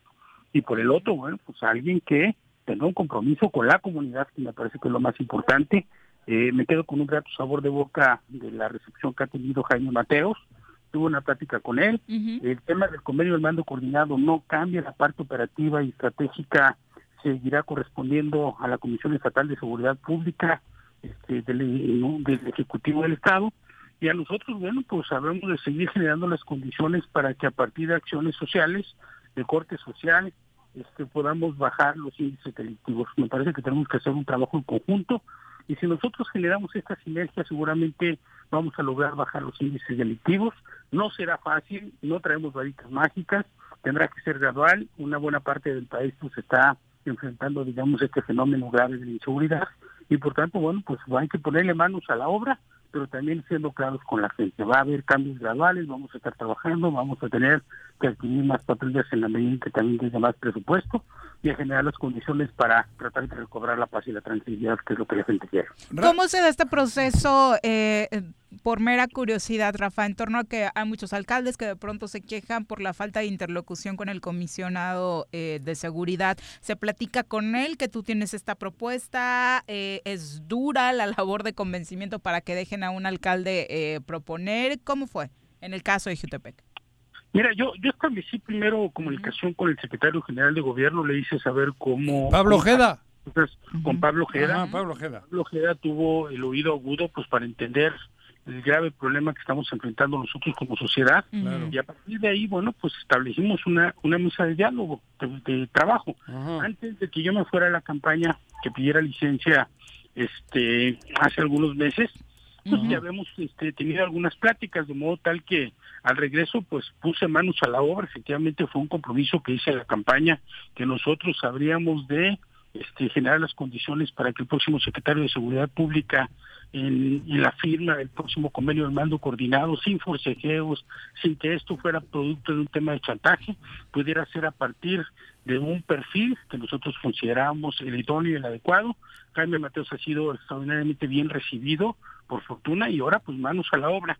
En el tema de la comunicación que refiere Viri, bien, nosotros hemos tenido siempre comunicación, siempre ha habido una una interlocución, por supuesto que también ha habido discrepancias como como todo gobernar no es fácil. El tema de, de ejercer este el cargo y de gobernar a, a tantos miles de, de ciudadanos y pues nunca será sencillo y siempre generará discrepancias, pero este eh, por encima de las discrepancias están las coincidencias y eso es lo que nosotros queremos abonar. Oye, eh, ibas a preguntar. No, a justo hace rato Ajá. escuchaba aquí en el programa a Cuauhtémoc Blanco, al gobernador, y ha mencionado a los alcaldes, tirando un poquito que, que, pues que ustedes también tienen que ponerse las pilas y tal. En ese, en esa situación, con el mando coordinado este ha habido modificaciones, va a haber modificaciones porque creo que poco pueden hacer ustedes, ¿no? Salvo pagar la nómina de los que están. Bueno, no solamente eso, hemos llevado a cabo este, acciones de corte social. Esa- Este, bueno, sí, sí, pero en cuanto a lo que él dice que hay 3.000 policías y que necesitan más y que ustedes se tienen que poner las pilas para que haya más policías. Lo ha Bueno, dicho él, ¿eh? son palabras de él, no mías. Claro, en el caso particular las pilas las tenemos puestas, el Ajá. entusiasmo también. Nosotros somos la primera mano este de del gobierno para con la gente y bueno, Claro. pues aquí sí no hay forma ni siquiera de, de retirarte o de guardarte, pues aquí tenemos que salir a dar la cara, a enfrentar, de la gente. Por supuesto que hay una, una, una queja permanente para solucionar los graves problemas que estamos enfrentando de seguridad pública. Hay eco por parte de la Comisión Estatal de Seguridad Pública. Tenemos un, una, una persona que ha actuado como aval y que eso nos llevó pues a, a que el día de ayer pudiéramos nombrar al secretario de Seguridad Pública oriundo de Jutepec, que vive en Jutepec y que tenga un compromiso con la comunidad y que adicionalmente bueno pues haya sido secretario de Seguridad Pública. Sí, que eso es importantísimo, lo hemos dicho siempre, conocer el territorio, ¿no? conocer el territorio, el tejido social, estar en comunicación permanente con, nos- con nuestras autoridades auxiliares, presidentes de consejo, ayudantes municipales, delegados. Aquí la idea es hacer un trabajo sinergial que nos permita pues llegar a no a generar las condiciones para bajar los índices delictivos y que y que todo redunde al final del camino en, en causas de beneficio social, porque es lo que la gente quiere y aspira más allá de las discrepancias que puedan generarse, de los comentarios, reflexiones que pueda haber de uno o de otro lado. Nosotros estamos sumados a generar coincidencias por encima de las diferencias. Oye, Rafa, una pregunta en este tema, querido amigo. A ver, cuando se estableció el mando único, lo dije aún habiendo sido parte de la administración anterior, el problema era que eh, que creo que el temperamento de, quien también es mi gran amigo, Alberto Capella, pues hacía que luego se excedieran en, en sus funciones. Ahora el mando coordinado, que desconozco, no conozco a los actores, que, que ni a Ojeda ni a, ni a Guarneros, pero tampoco ha dado los resultados que los morelenses esperábamos. Tú serías, em, ¿cómo decirlo? Dilo. Di- no, es que no sé, eh, pa- o sea, tú serías de la idea que debemos regresar al, al, al formato original en el que cada quien se encargue de su seguridad. Yo creo que debemos hacer causa común y que Federación, Estado y municipios tendrían que generar las condiciones para, para recobrar el tema de la paz y la tranquilidad. Uno solo no puede. Y la verdad es que el tema de la seguridad, si bien es cierto que constitucionalmente corresponde a los municipios, sobre todo aquellos delitos de fuero común, salvo que firmes algún convenio del mando este de mando coordinado, de mando único, en el cual cedas tú el mando de la policía a la federación al Estado, que es el caso, nosotros consideramos que tenemos que seguir avanzando y generar las condiciones para que federación, Estado y municipio recobremos la paz y la tranquilidad, que es lo que la gente que es lo que la gente quiere. Y tampoco es rebotando las responsabilidades, es simplemente asumiendo la responsabilidad y la potestad que está perfectamente bien establecida en el mando en el mando coordinado. Yo creo que tenemos que seguir trabajando las tres entidades de gobierno. En este sentido, eh, Rafa, ¿de qué manera se suma o va a apoyar a la administración municipal la estrategia operativa de seguridad, obviamente coordinada con la CES? Bueno, nosotros necesitamos un secretario de Seguridad Pública, ya lo dije, con el perfil que, que ya comentamos, punto número uno. Con una comunicación permanente con los sectores sociales, con el sector empresarial e industrial. Somos un municipio que aportamos por arriba del 50-52% del Producto Interno Bruto. Y por tanto, bueno, pues aquí el tema empresarial e industrial es crucial, es importante. La verdad es que me da muchísimo gusto que industriales y empresarios me han hablado pues para para aplaudir, digamos, el tema del nombramiento. Ahora hay que poner manos a la obra. No dejaré de entender y reconocer que la parte operativa y estratégica de la Comisión Estatal de Seguridad la, la lleva la Comisión Estatal de Seguridad Pública y a nosotros corresponde la parte de corte social y, por supuesto, seguir generando condiciones y ahorros en un momento muy complicado financieramente para los municipios para adquirir patrullas y armamento, pero también para rescatar espacios públicos, para tratar de generar condiciones para que la gente y los jóvenes puedan dedicarse al deporte, la cultura, la recreación, a otras cosas que, que los aleje, digamos, de los pensamientos de dedicarse a cosas turbias. Oye, dentro de estos compromisos de campaña que hiciste, eh, eh, este anuncio quiere decir que vas a no, no esperarte los tres años, sino que incluso este final de año podemos ver más compromisos cumplidos de estos recorridos que tuviste en campaña. Por supuesto, nosotros fuimos muy prudentes, siempre comenté que, no mentiríamos a la sociedad, que hablaríamos con claridad durante toda la campaña qué podíamos hacer y qué tendríamos que explorar para buscar las alternativas y poderlas sacar adelante. No son momentos fáciles para gobernar, hay nuevas reglas del juego pues, desde la misma federación, hay recortes presupuestales, no es lo mismo la administración, la administración pasada que operó 700 millones de pesos este, en los tres años, contra una administración que cuando mucho llegará a los 100 millones de pesos durante los tres años, este, tanto el ramo 23 como el ramo 28, bueno, pues fueron recortados, ya no los opera, uno ya no lo opera este el, los gobiernos municipales y el otro literalmente desapareció porque fue en las instrucciones del, del gobierno federal. Nos sumamos bajo las nuevas reglas de juego que encabeza el presidente de, de la República y por tanto, bueno, pues tendremos que seguir generando las condiciones de ahorro para sacar adelante los municipios. No hay de otra. No es lo mismo gobernar ahora que gobernar hace tres o seis o nueve o doce años. Por tanto, bueno, pues tendremos que hacer este gala ahí de, de mucha imaginación, de sacar adelante el municipio, de entender que aunque las condiciones no, no son fáciles, pues tendremos que, que generar ahorros para, para poder lograr los objetivos que es lo que lo que la sociedad espera de cualquier presidente municipal. ¿Quién tienes de secretario ahí en el ayuntamiento? De, de seguro? Tenemos de secretaria del ayuntamiento a Itzel, ella es la secretaria. Ah, mujer. No, pero Rafa, es que ¿Es Juanjo secretario te- te- general del ayuntamiento? No, no, no, te está preguntando por el- tu nombramiento del secretario de seguridad. Como está en el teléfono, no he Ah, ya no. entrevista. Ya cortó. Ah, ya se enojó. se. Obviamente yo también me hubiera Sí. enojado. ¿Por qué? Juanjo. O Porque sea, el tema inició fue la el nombramiento que hizo entrevista. ayer. El tema fue lo que le preguntaste. Llevamos hablando todo el tema. De... Ay, ¿y, y no la puedo cagar o qué? Pues yo no sé. Porque estás Se en el llama teléfono. Jaime no, Mateos. estaba buscando eso, güey. Se llama Jaime, Jaime, ya lo Mateos. conozco. Ah, Sí. te tardaste toda la entrevista buscando si ya lo habían dicho al principio. Pues yo no me acordaba, Ah, güey. qué ¿Y en eso estabas clavado? Rafa, perdón. Perdón, Rafa, pues es que no pone atención No, no, señor. me dice que has cortado porque te pregunté mal y no sé qué Y madre, haces bien. Rafa, en enojarte. Qué falta de preparación No. para la entrevista del Ahora me señor entero que Jaime Mateos, Mateos. es el secretario. Sí. Así empezó la entrevista. Cabrón, pues esa- yo lo conozco, es a buen amigo el güey, cabrón. No sabía. Andaba en Guadalajara yo, joder. Ya me han regañado aquí, ¿ya has visto? ¿Ya está Rafa de regreso? Rafa, sí, ya está Rafa. Eh, Jaime. Mateos, nos decías al inicio Jaime, para ¿no? recapitular. Un conocedor.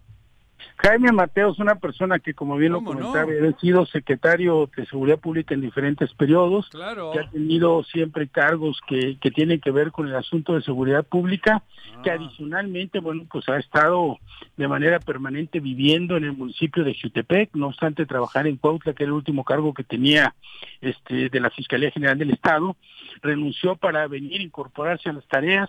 Nosotros le solicitamos que, que viniera y que, bueno, pues juntos hiciéramos sinergia para sacar adelante este tema que es algo que preocupa mucho a la sociedad y es lo que estamos haciendo. Jaime Mateos es el nuevo secretario y la verdad es que con un gran sabor de boca porque la recepción ha sido muy buena por parte de la gente, ha sido bien recibido. Ahora, bueno, pues lo que sigue es generar resultados. ¿Qué mensaje le dejas a los ciudadanos de Jutepec? Decirles que vamos a trabajar, que no hay britas mágicas, que eh, va a costar y tiempo, dinero y esfuerzo recobrar el asunto de la paz y de la tranquilidad, pero que con el esfuerzo de todos, porque solos no podemos, vamos a lograrlo. Necesitamos de los ciudadanos, por supuesto de un buen mando de la policía, pero adicionalmente de acciones sociales, que es lo que a nosotros nos corresponde y que vamos a seguir haciendo. Estamos trabajando, vamos a seguir trabajando por y para la gente, para esto fui contratado, siempre dije que el, el 6 de junio no era el fin, sino era el principio de una alta responsabilidad que voy a asumir con, con toda con toda puntualidad, con toda responsabilidad y por supuesto siempre concentrado en sacar adelante mis actividades. Muchas Qué gracias, bueno, Rafa. Rafa. Buenas tardes. Gracias, Rafa, cuídate.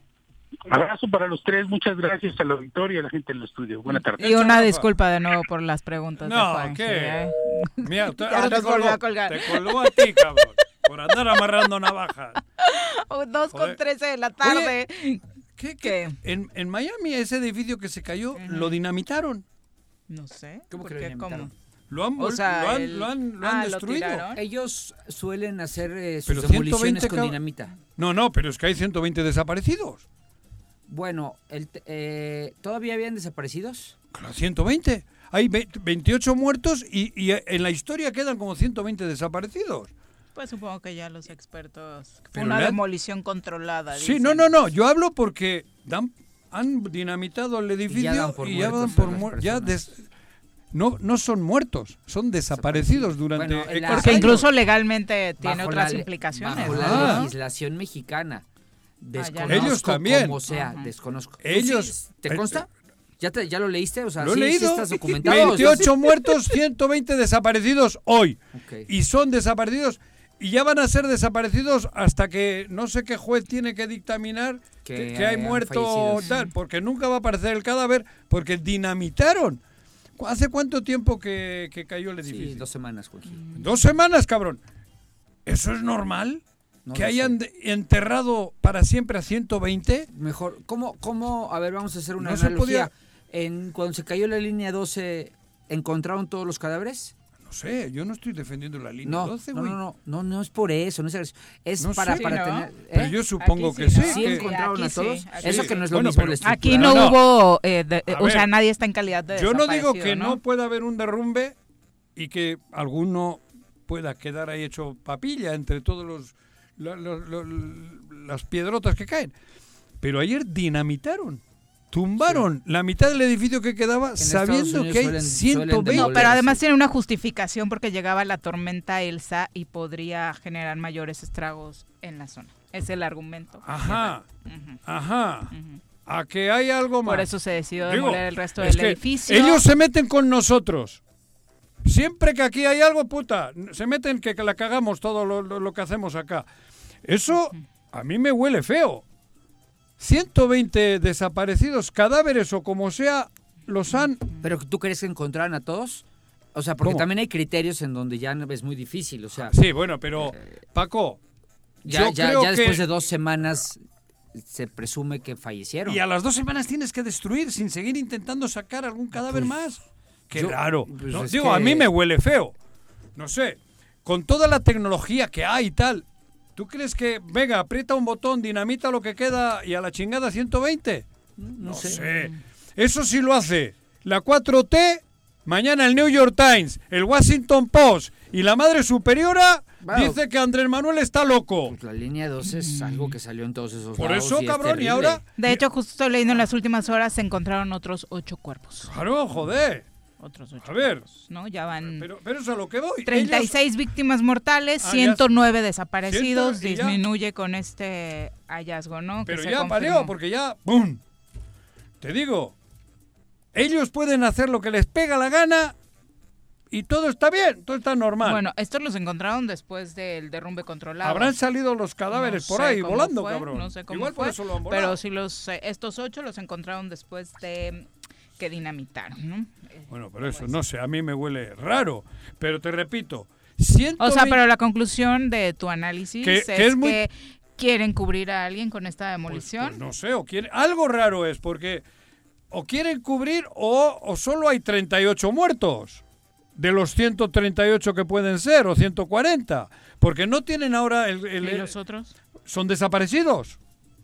No sé si los seguros, no sé, ah, es que hay todos... se tra- Pero, lo que pero a ver, Juanjo, a ver, el tema también es que aquí se cayó un edificio privado.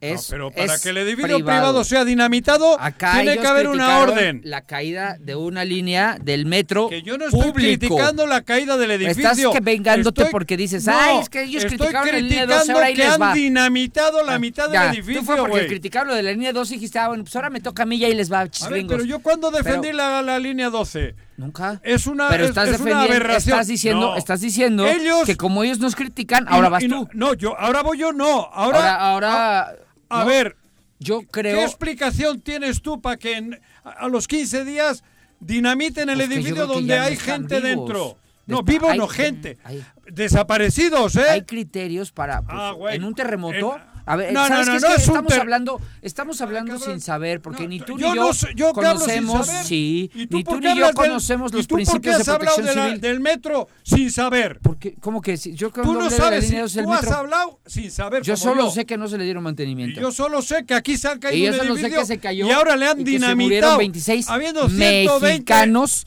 por negligencia de las autoridades. Está de acuerdo. Y que- Lo que ha dicho el alcalde es que la demolición de estas torres, eh, obviamente, incluso se hace con eh, la opción de despejar la zona, abrir paso Sí, sí. a grupos más grandes de rescatistas, porque lo cierto es que ya no hay esperanzas de encontrar a más personas Claro, con vida y lo que pretenden es que los rescatistas, Sí. por lo que encuentren, sean, Sean los, los cuerpos. Sí, ¿cómo ¿no? van a encontrar si han dinamitado y está todo encima, hombre? Sí, se acaban de encontrar ocho, Juan José, en las después de que orillas. dinamitaron. En las orillas.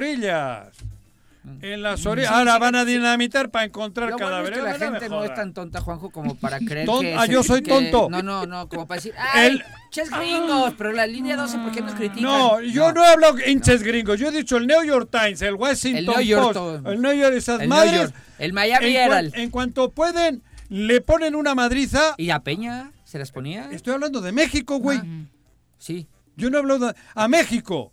Ok, sí. A México he A dicho, México, ¿eh? sí, no he dicho sí, a sí. Peña ni a Andrés. He Sí. dicho a México. Sí.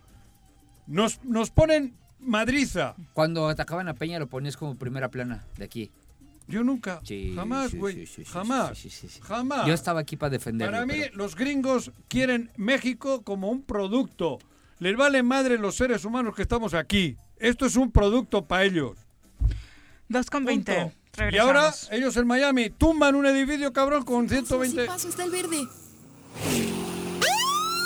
A ver, a ver, oríllese, por favor. ¿Qué pasó, Poli? Está el verde. ¿Qué pasó, güera? Aunque el semáforo esté en verde, debemos tener las medidas preventivas, porque luego uno termina en el hospital. La pandemia no ha terminado. Cuídate y cuidémonos todos.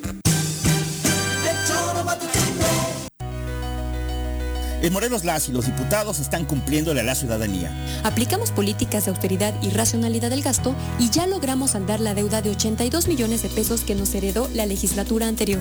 Con acciones responsables, Morelos avanza. 54 legislatura. Congreso del Estado de Morelos.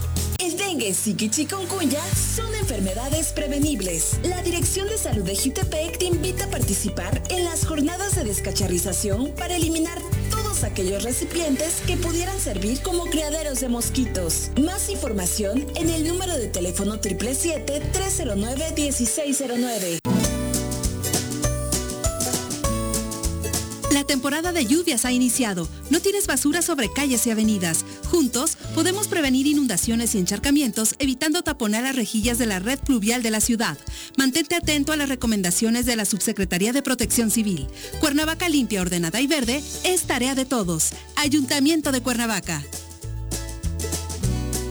Come, consume y aprende en la tierra de la cerámica. Deleítate con el mejor de los sazones. Conoce cómo se elabora cada una de nuestras artesanías y lleva a tu casa todas nuestras creaciones. Vive la experiencia 3 de mayo en el municipio de Emiliano Zapata. Contamos con todas las medidas de sanidad. Ven, te estamos esperando. ¿Te gustó estar un año encerrado en casa? Sabemos que no.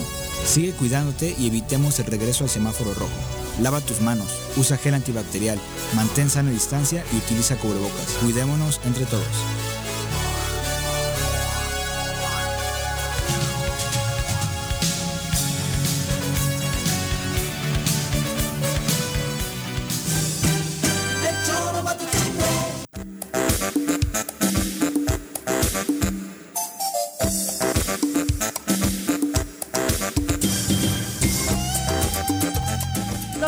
22 de la tarde, gracias por continuar con nosotros. Saludamos con muchísimo gusto a través de la línea telefónica al doctor José Miguel Ángel Bandic Puga, coordinador del Plan Nacional de Vacunación en el estado de Morelos y obviamente titular del IMSS en la entidad.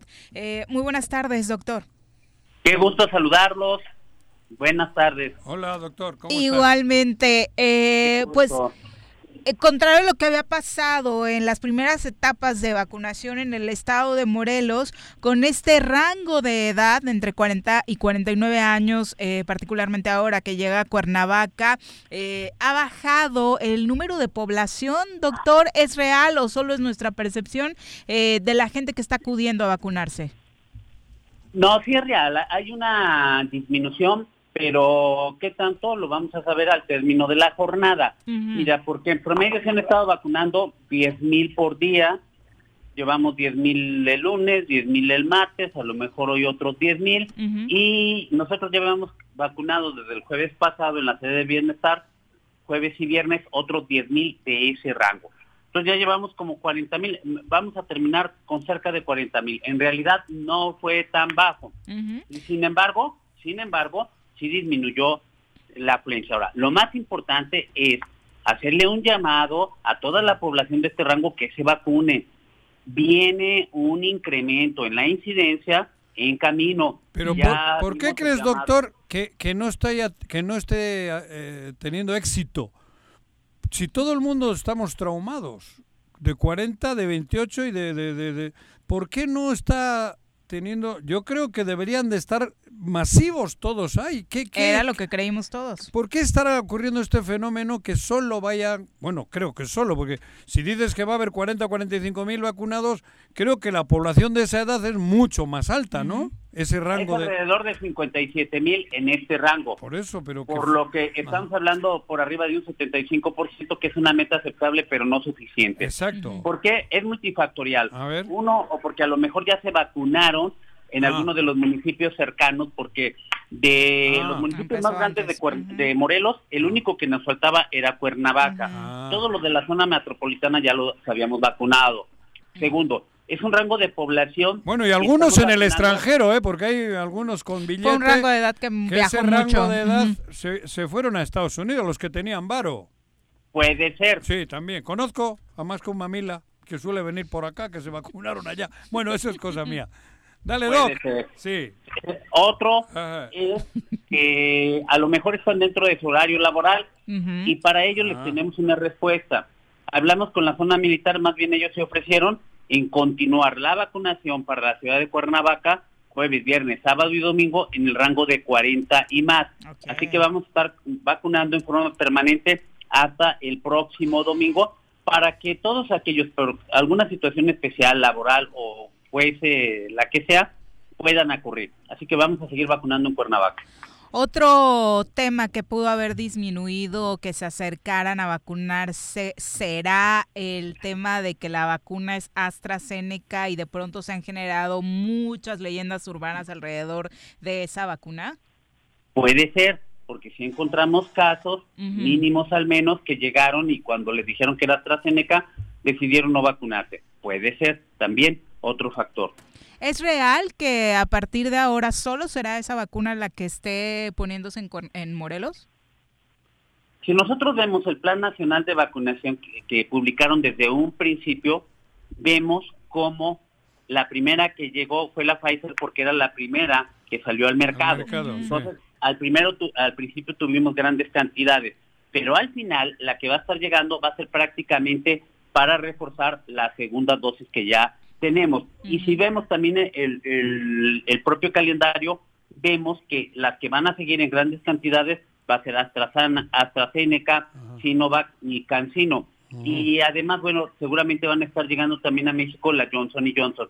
Todas son vacunas de alta, de alta calidad. La que estamos poniendo en la ciudad de Cuernavaca y ya en el resto del estado AstraZeneca es una vacuna inglesa de altísima calidad. Es la de Oxford. ¿Pero es la AstraZeneca? Es la AstraZeneca. Sí. E, a mí me ha salido barba, me la puse y... se puso peludo el señor. es verdad, doctor. Qué bueno. Sí, cabrón.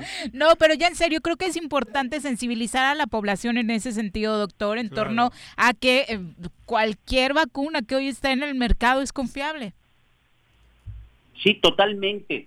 Todas son confiables, son aprobadas por las agencias internacionales, empezando la OMS las recomienda, pero las agencias internacionales de validación, como son la europea, la norteamericana que es la FDA y la mexicana que es la COFEPRIS, que normalmente la COFEPRIS viene validando después de la validación de varias eh, agencias extranjeras, europeas calificadas. Entonces estamos bien, lo que está haciendo el gobierno de México está utilizando vacunas seguras y eficientes. ¿Qué tengo que hacer para conseguir mi, certificado? He leído por ahí que hay una fórmula. En línea. Ya se, ya se puede en línea, ¿no? ¿Tu cartilla? Sí, es en la misma página de mivacuna.salud.gov.mx. Ahí te guía hacia el certificado de, vacunación. Obviamente tienes que tener el esquema completo y se llama esquema completo a quien se puso cancino, es esquema completo. Y a quien se puso las vacunas de bidosis, ya que se aplicó las dos, puede acceder a este certificado de vacunación. Oye, doctor. Yo que tengo las dos de AstraZeneca, puedo entrar ahí, ya me dan para poder viajar al extranjero, para poderme mover en aviones, ¿no? por supuesto que sí. Hoy, hoy escuchaba que probablemente muchos de la generación de ahorita, que es la mía, de 40-49, eh, no, sé, eh, no, no ha habido el flujo como tal, porque también muchos pudieron o optaron por ver alternativas de vacunación. Por ejemplo, te quiero preguntar en mi caso, perdóname que personalice, pero yo me vacuné fuera de México, me vacuné en Estados Unidos. Te dijo feo, Juanji, cuando te saliste. Con la Pfizer. Sí, sí, sí, es la verdad. Mi intención original era vacunarme la segunda dosis de Pfizer aquí en Cuernavaca. Ya escuché que ya no va a haber. Evidentemente recurriré nuevamente a, ir al extranjero, pero en esos casos no se daría la no se daría la cartilla mexicana, ¿verdad? O sea, si se, si, si, hubiera salido mi plan de, de, una y una. A ver, deja aclararte porque son dos respuestas diferentes. Ok. Tú me traes tu comprobante de vacunación del gobierno de Estados Unidos que ya te aplicaron la primera dosis de Pfizer. Yo automáticamente tengo la justificación legal para aplicarte el reforzamiento siempre y cuando ya estés en la ventana de tiempo para aplicarla. Entonces sí te la puedo aplicar en México. Eh, pero ahí hay una laguna legal para ver si te llenamos también la primera y la segunda. Tendría que preguntarle a los que se dedican a la captura si hay que capturarte las dos. Sí debe de haber algún mecanismo para que la dosis que te aplicaron en el extranjero, que la tomen como primera también aquí en México, se registra y a lo mejor la segunda. Pero Nada, que vayan otra vez a. Estados Unidos, hombre. De que vayan, doctor, ni te moleste. Bueno, que vayan. Es que es un tema Que que he tenido con, con Juanjo Doctor en todo el Ah, momento, hombre. pero, pero bueno, cada quien ve su esquema bajo, bajo las condiciones que puede y la verdad es que yo, yo fue porque a mí me dio un COVID muy fuerte y evidentemente cuando uno se ve en esa situación, es lo que quiero es vacunarme ya, porque además ya no tenía los anticuerpos que sí te da la, que- la inmunidad que te da el haber tenido la enfermedad. la Entonces tuve que tomar decisiones para acelerar mi proceso. Claro. Y, y- y creo que muchos mexicanos lo han hecho y no tienen nada de malo. Se la puso ¿no? en un Oxxo y le dieron solo el ticket de. Aprovechando la que estamos en este tema del tipo de vacunas y el extranjero, eh, Claudia Maldonado a través de Facebook nos pregunta, ¿es real que los viajeros que van a Francia y están vacunados con la de Sinovac no los dejan entrar a ese país? No los dejan subir al avión. Tendríamos Bueno, que sí. preguntar a la embajada Ujú. ese tipo de cosas. Lo único que sé es que el certificado de vacunación que otorga el gobierno mexicano es un documento legal con un código QR que únicamente pueden acceder introduciendo sus datos personales, pero además es una plataforma que está alimentada por los compañeros de bienestar quienes subieron los datos del día de la vacuna, del lote de la vacuna, su y datos que, únicamente quien lo vacunó sabe. Y en este caso, ya que estábamos hablando de las bondades de diferentes vacunas, Vicky Jarquín nos pregunta bueno, ¿qué, qué tan confiable es la de Sinovac. Es confiable, es muy confiable la de Sinovac. Todas las vacunas son muy confiables. Todo lo que estamos aplicando es confiable. ¿En cuánto tiempo se tiene pensado terminar en Morelos con el proceso de vacunación o cuál es el, el proyecto que tienen de este rango de 40 y 49 años y arrancar el de 30 y 39? Hay una meta nacional que nos obliga a terminar antes de finalizar octubre, pero dependemos de la proveeduría de vacunación. Si a nosotros nos dan la vacuna, y también a nivel nacional dependen de la vacuna que les vaya llegando. Estaba revisando la programación y deben de estar llegando ya grandes cantidades, al menos de AstraZeneca. Si a nosotros nos dan la vacunación, nosotros podemos administrar hasta 20 mil dosis por día. La meta que nos pedían a nosotros en la coordinación nacional eran 4 mil dosis diarias. Nosotros la hemos superado, hemos administrado en diversas jornadas más de 20 mil dosis. De hecho, ahorita estamos poniendo un promedio de 13 mil por día y eso que nos bajó la afluencia. El equipo que está conformado de, de la brigada este, Correcaminos tiene esa capacidad. Eh, obviamente esta generación de 18-30 es como más aceleradita e impaciente. Ya se registraron y, e inmediatamente preguntan para cuándo. No, sí, claro, y, y nosotros estamos atentos. De hecho, ahorita este, est- está entrando una llamada de la Coordinación Nacional de Vacunación. Ok, ah, no. bueno, me parece que ten- tiene que atenderla. Claro. Doctor, muchas gracias por la por la comunicación y por supuesto estaremos atentos a cuando se den las fechas. Si no, como que creo que en general eh, las diferentes eh, generaciones fueron Pero tranquilas en la porque espera, pero... leí yo, cuando estaba en Guadalajara, y vi que algunos de 30 a 40 se vacunaron. Hubo por ahí un conflicto en torno a que no estaban llegando los de 40 a 49 por la mañana. Eso había sucedido el lunes. Ayer abrieron, se decidió en los diferentes módulos de vacunación invitar a los de 30 a 39 que estuvieran cerca a ir. Ah, Obviamente aprovecha. se fueron en manada y de pronto se volvió un conflicto porque No. pues no ya no se pudo dar la vacuna. Pero para fue a ellos, criterio ¿no? de alguien que se le ocurrió así de repente. Pues porque no estaba Es que, a ver, Tenían las ver, vacunas no, ahí, a había ver, que tiene una lógica y a ver, entendamos algo porque ahí sí, ahí sí hay que hay que hay que entender una cosa. La vacuna si hay los que de ponerla. 40 a 49 no llegaban, ¿no? Este Se desperdicia la Se vacuna. desperdicia. Claro, Entonces dicen, sí. vengan los de 30 a 39 que ya estén registrados y Para los poner- vacunamos. Sí, de hecho se tenía esta parte, me parece, importante de logística de decir, ok, o- se hizo por letras, ¿no? De la A a la H el lunes y demás. El lunes llegaron con la O, con la P, sus apellidos y era pasa. No hay tanta gente, puedes vacunarte si es que te Eso equivocaste y tu entiendo. letra, ¿no?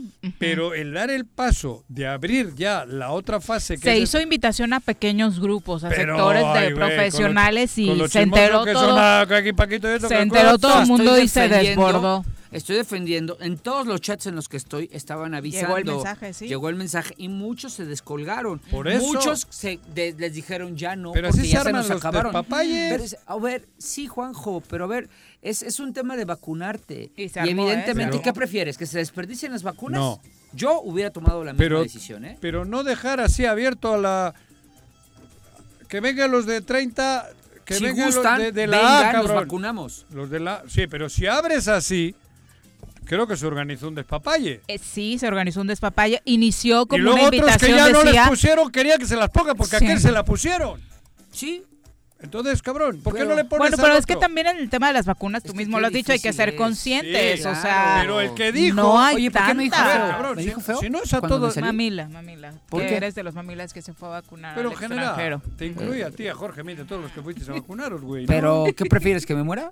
No, yo no he dicho Ah, eso. porque yo me fui a vacunar porque ca- casi me muero. Pero lo mamila no se te quita aunque te hayas Ah, vacunado, güey. eso es así. Dos Sí, con 36. por eso, Pero no me compares porque Vamos soy a menos nuestra clase con. Jesús Zabaleta. Dile Cariñosamente, güey. Es tiempo de decir la verdad conforme es en sí misma. José María Morelos y Pavón, 1812.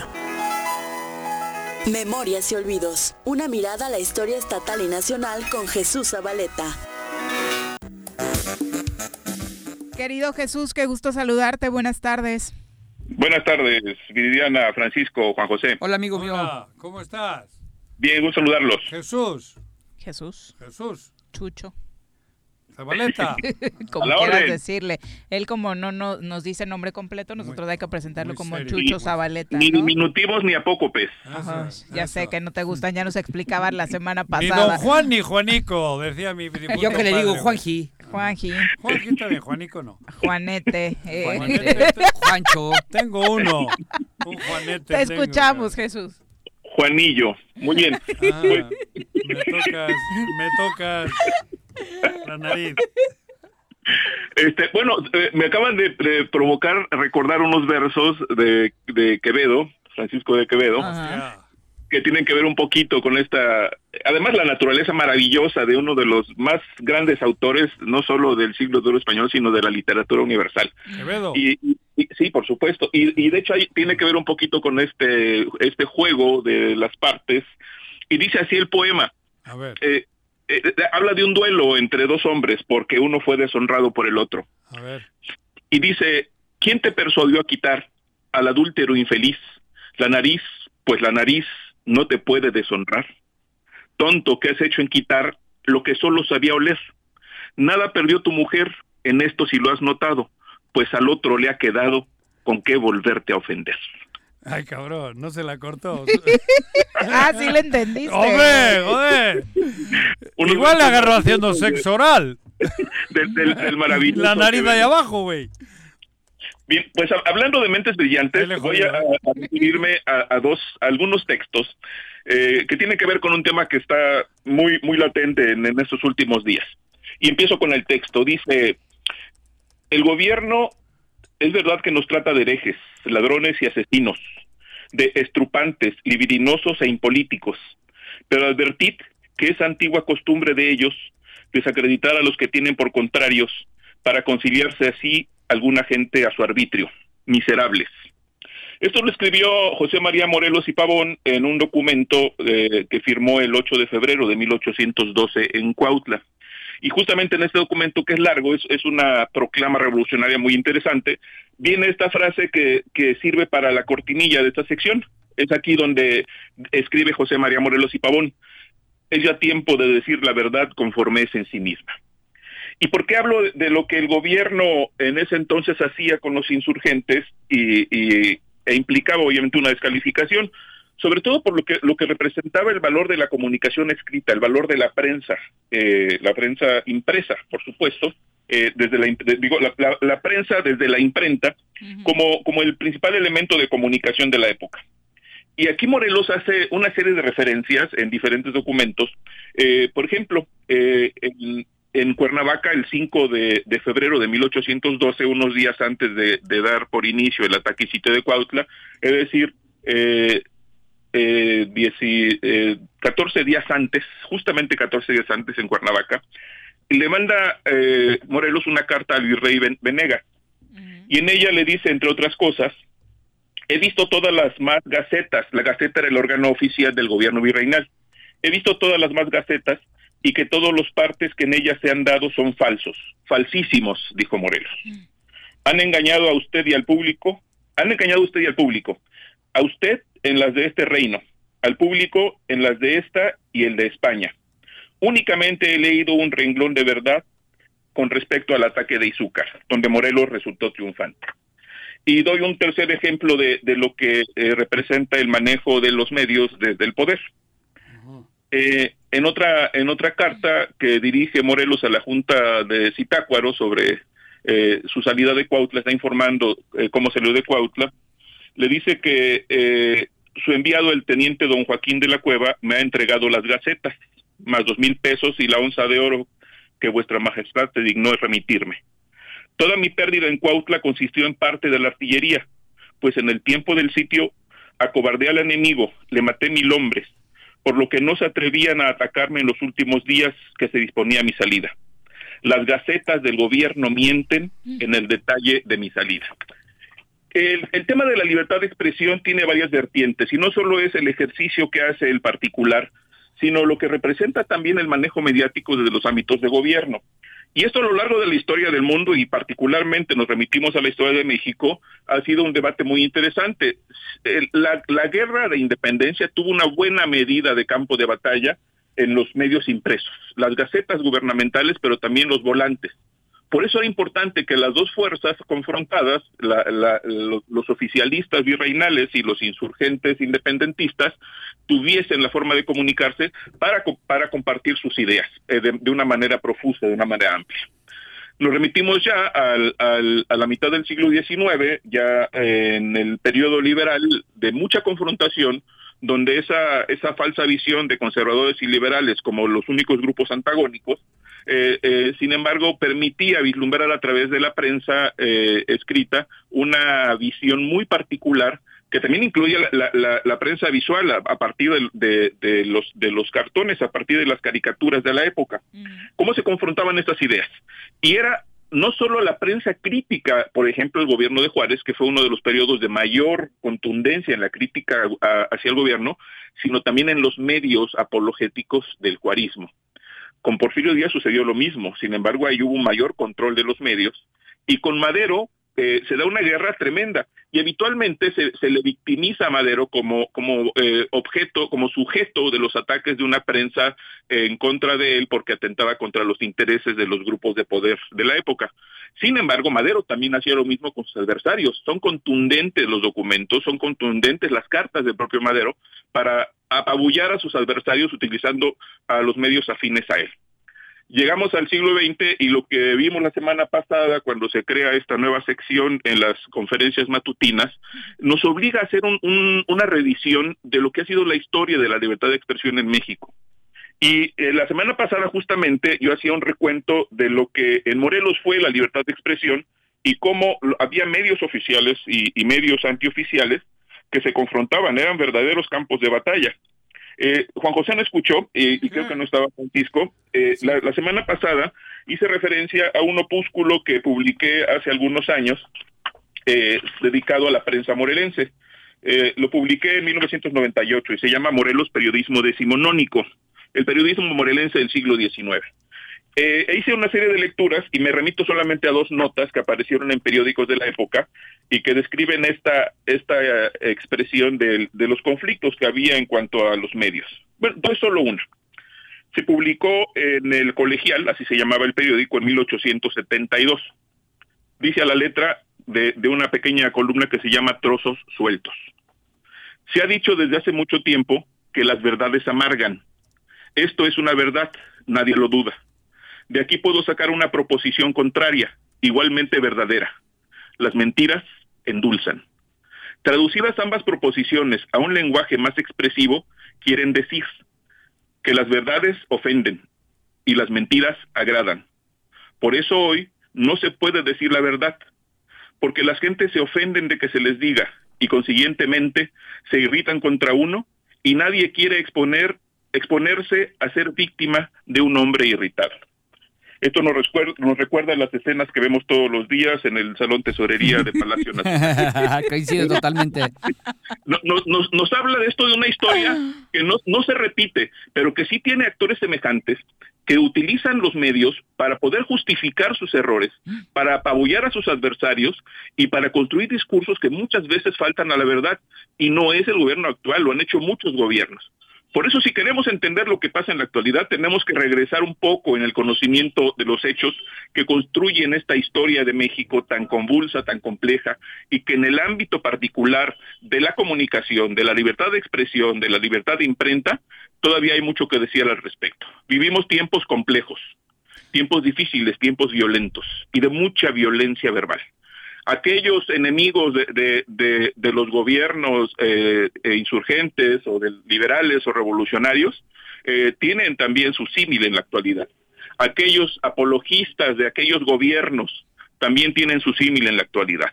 El, la diferencia es enorme en un sentido, el nivel de debate.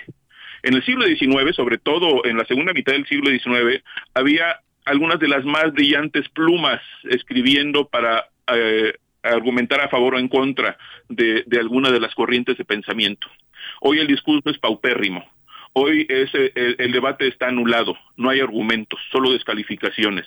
Se vierte el odio cotidianamente desde los espacios electrónicos y finalmente las ideas se terminan porque se imponen los odios personales. A eso tenemos que apostarle, a tener una visión crítica de la realidad y ustedes como un medio muy importante, con, con un, siendo un referente en, muchos sentidos, más allá de lo, los debates que se generan, más allá de estar de acuerdo o no con quienes lo conducen, lo cierto es que tenemos que construir con más inteligencia estos espacios de debate que eh, nos permiten vislumbrar lo que en el transcurso de los últimos dos siglos en nuestro país han sido estos encuentros y desencuentros de ideologías. Hoy se pierden las ideologías para imponerse los odios. Y es que sí, sobre todo eso, Jesús, no tenerle miedo al debate, ¿no? Precisamente creo que este espacio ha sido uno de los que promueve eh, de manera importante este tema, no temerle a las ideas ni dedicarle minutos, como bien dices, a eh, denostar lo que unos dicen, pero tampoco, tampoco fomentar, por otro lado, que a cambio de ciertas complacencias eh, de favores o económicas, pues se genere enfrente sumisión. Sin duda, sin duda, y esto es parte de lo que tenemos que construir como sociedad, la generación de espacios críticos, espacios de ideas, espacios de verdadero debate, espacios de argumentos, no de descalificaciones, no de odios, no, no de arbitrariedades.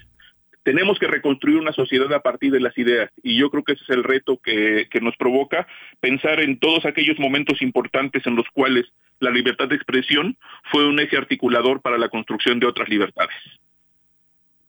Muy interesante. Y Qué buen dato. Quedaste por Jesús, ahí ¿eh? de buscar la reedición de este documento. Por supuesto, vamos a ver alternativas. Eh, me parece que es interesante porque nos presenta otra visión de, de la realidad del de, de Estado de Morelos entre 1869, cuando surge el Estado, y 1900, cerrando este ciclo del siglo XIX, y que nos habla de esa visión crítica política, pero también una perspectiva científica en otros medios de los cuales también comentamos su existencia, como el eco de Cecilio Robelo, o la visión científica eh, más allá de lo litúrgico que tenía Francisco Plancarti Navarrete en su boletín eclesiástico y revista diocesana, que publicaba temas de historia, de astronomía, ciencia desde, desde el ámbito de la iglesia. Eh, y también estas visiones desde lo político en la confrontación entre los diferentes grupos de poder. Muchas gracias, Jesús. Muy buenas tardes. Un gusto saludarles.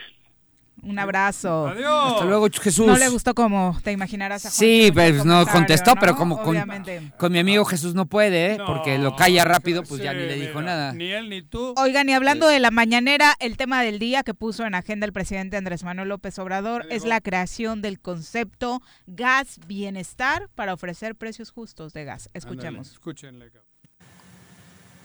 Eh, Pemex les vende a un precio y ellos eh, venden al consumidor a un precio muy elevado. Mientras se establece un mecanismo de precio máximo, que lo vamos a establecer, eh, también ya estamos preparando eh, la creación de una empresa para distribuir gas a precio justo. Gas Bienestar se va a llamar. Y se van a vender cilindros de gas de 20, de 30 kilos a precios bajos en las colonias. Y después de esta declaración, bueno, algunos palomeando y otros eh, haciendo señalamientos de que esta historia suena a Conasupo y aquella plan de eh, Carlos Salinas de Gortari con diferentes empresas paraestatales, ¿no? Sí, sí, sí, porque además, este, pues parte de un esquema corporativista en donde, a ver, pues, eh, clientelista, perdón, en donde nosotros te ofrecemos, pues, si ya va a ser gas barato, también a ver si crea una empresa de gasolina que baje los precios, ¿no? Que, que, que lo hagan más baratas la gasolina, a ver si Pemex, que es de su propiedad, ¿De propiedad de quién? del gobierno del estado, del federal, ¿Del país? del país, claro. Ah, creí que Este, Manuel. No, no, Ah, no, administrado no, no. por el No, gobierno administrado por él. Se les Pues ya que va a ser, ya que va a bajar A los precios del gas, como ya va es él el dueño y hasta hace co- poco los que vendían Pemex no eran los dueños, como pero ya está ya está preocupado Ah, por el precio del gas, le encargaría al señor presidente el precio de la gasolina. bueno. También puede hacer una empresa, Claro. ya la tiene, por cierto, que hijo. baje los precios de la gasolina. El hijo. ¿No? Eh, no, no, prima, no, no, ¿no? no, Ah, me no. refiero a Pemex, Juanji. Eh, Tú me entiendes. estoy yo te entiendo. Porque sí entiendo lo del gas, pero también los que usamos gasolina nos gustaría una de bajo costo, ¿no? Claro. ¿No? Porque está Claro, carita, ¿eh? No está, Es que- como, no es está que- como cuando estabas presumiendo. Pero ¿por qué no has dicho eso hace 10 años? No ya de estás 6, presumiendo. cabrón. Ya no te veo presumiendo Ajá. los logros, porque no eran logros. ¿No te dolía pagar Pero la ojo, gasolina eh. como te la ponía Peña Nieto? Ojo, ojo, está, está más cara ahora. Está, ¿Está más cara, ahora. La de Pe- la- hoy es más cara la Hubo gasolina. Un rato, ¿Tú no te acuerdas? Ah, sí, hubo un rato. Ah, hubo.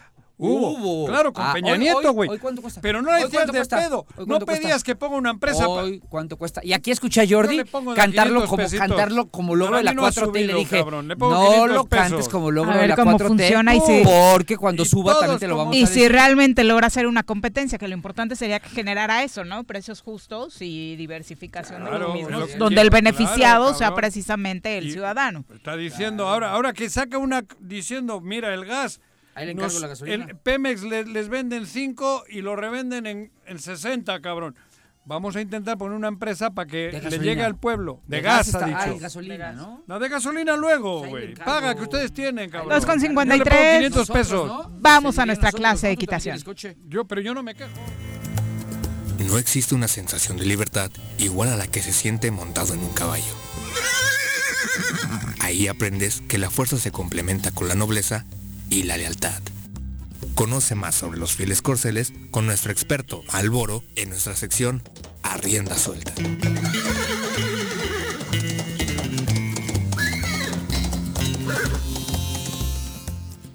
Va, Malboro? Muy buenas tardes. Buenas tardes, Viri, aquí estamos con Mira, ustedes. el caballo no necesita gasolina, cabrón. No, Además, qué bendición. Solo Hasta ahorita, su pero, pastito. ¿Eh? pero sí ahorita. come y es carísimo. También todo implicó la subida de precios en todos los ámbitos, Ajá. precisamente por lo de la gasolina. Se, se, se justifica, ¿no? Subió la gasolina, subió todo. Todo. Bueno, Cuéntanos. pero vamos a hablar, no hablemos tanto de ahorita de política, Yo ¿verdad? quería decir lo del caballo, ya te Sí, fuiste tú ya. también con esto. Pero mira, que- Sí, olvidemos de ello.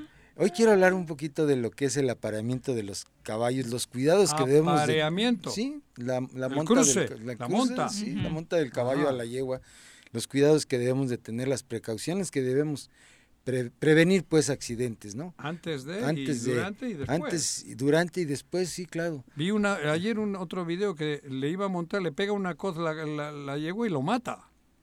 Al Es, macho. es común, sucede, Juan. Digo, ayer casual en uno de esos videos que veo las noches, A, a veces es inevitable, son accidentes. no estaba a punto la yegua, supongo, porque le sacudió, en la cabeza le pega y muere. ¿O es normal que en el acto sexual de los caballos es un corra más riesgos el, el macho? En estado salvaje. En todos los casos es- pasa lo mismo, cabrón.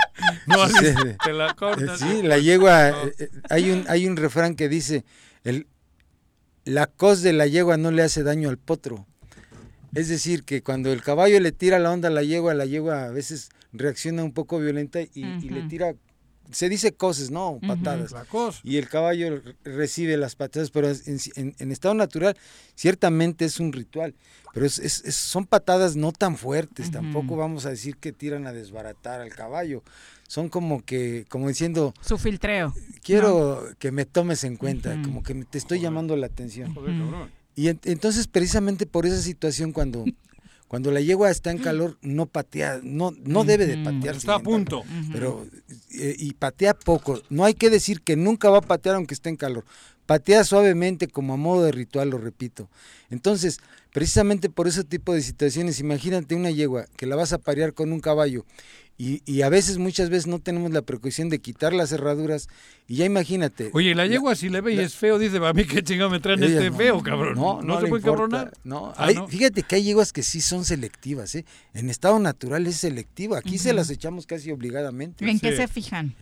En el más macho, ¿no? En, el el- en más las fuerte. características, sí, En ¿no? estado natural, el, el- el macho que domina la manada es el que El tiene el derecho a las yeguas. El- Y- el y- alfa, y- ¿no? Y, precisamente es por, por su coraje, su más ap- ap- apto físicamente, más coraje. Que va a criar buenos sí, buenos- Sobre todo eso, porque es para perpetuar la especie de la mejor claro, forma, de la ¿no? mejor manera. Y en el así nosotros en Le estado llevas cualquier cosa y... lo que le eches a la yegua lo va a aceptar aunque O sea, no le Juanji guste. no hubiera tenido éxito, Éxito. si hubiera sido... En estado natural, En nada. estado- En estado equino, natural. no. Nos, nos hubiéramos quedado ahí rezagados, Juanjo. Nos hubiéramos... Pues yo también me siento como que no me Tú tiran, no me tiran Tú la onda. de guapo, güey. Gracias, y ya te hemos visto.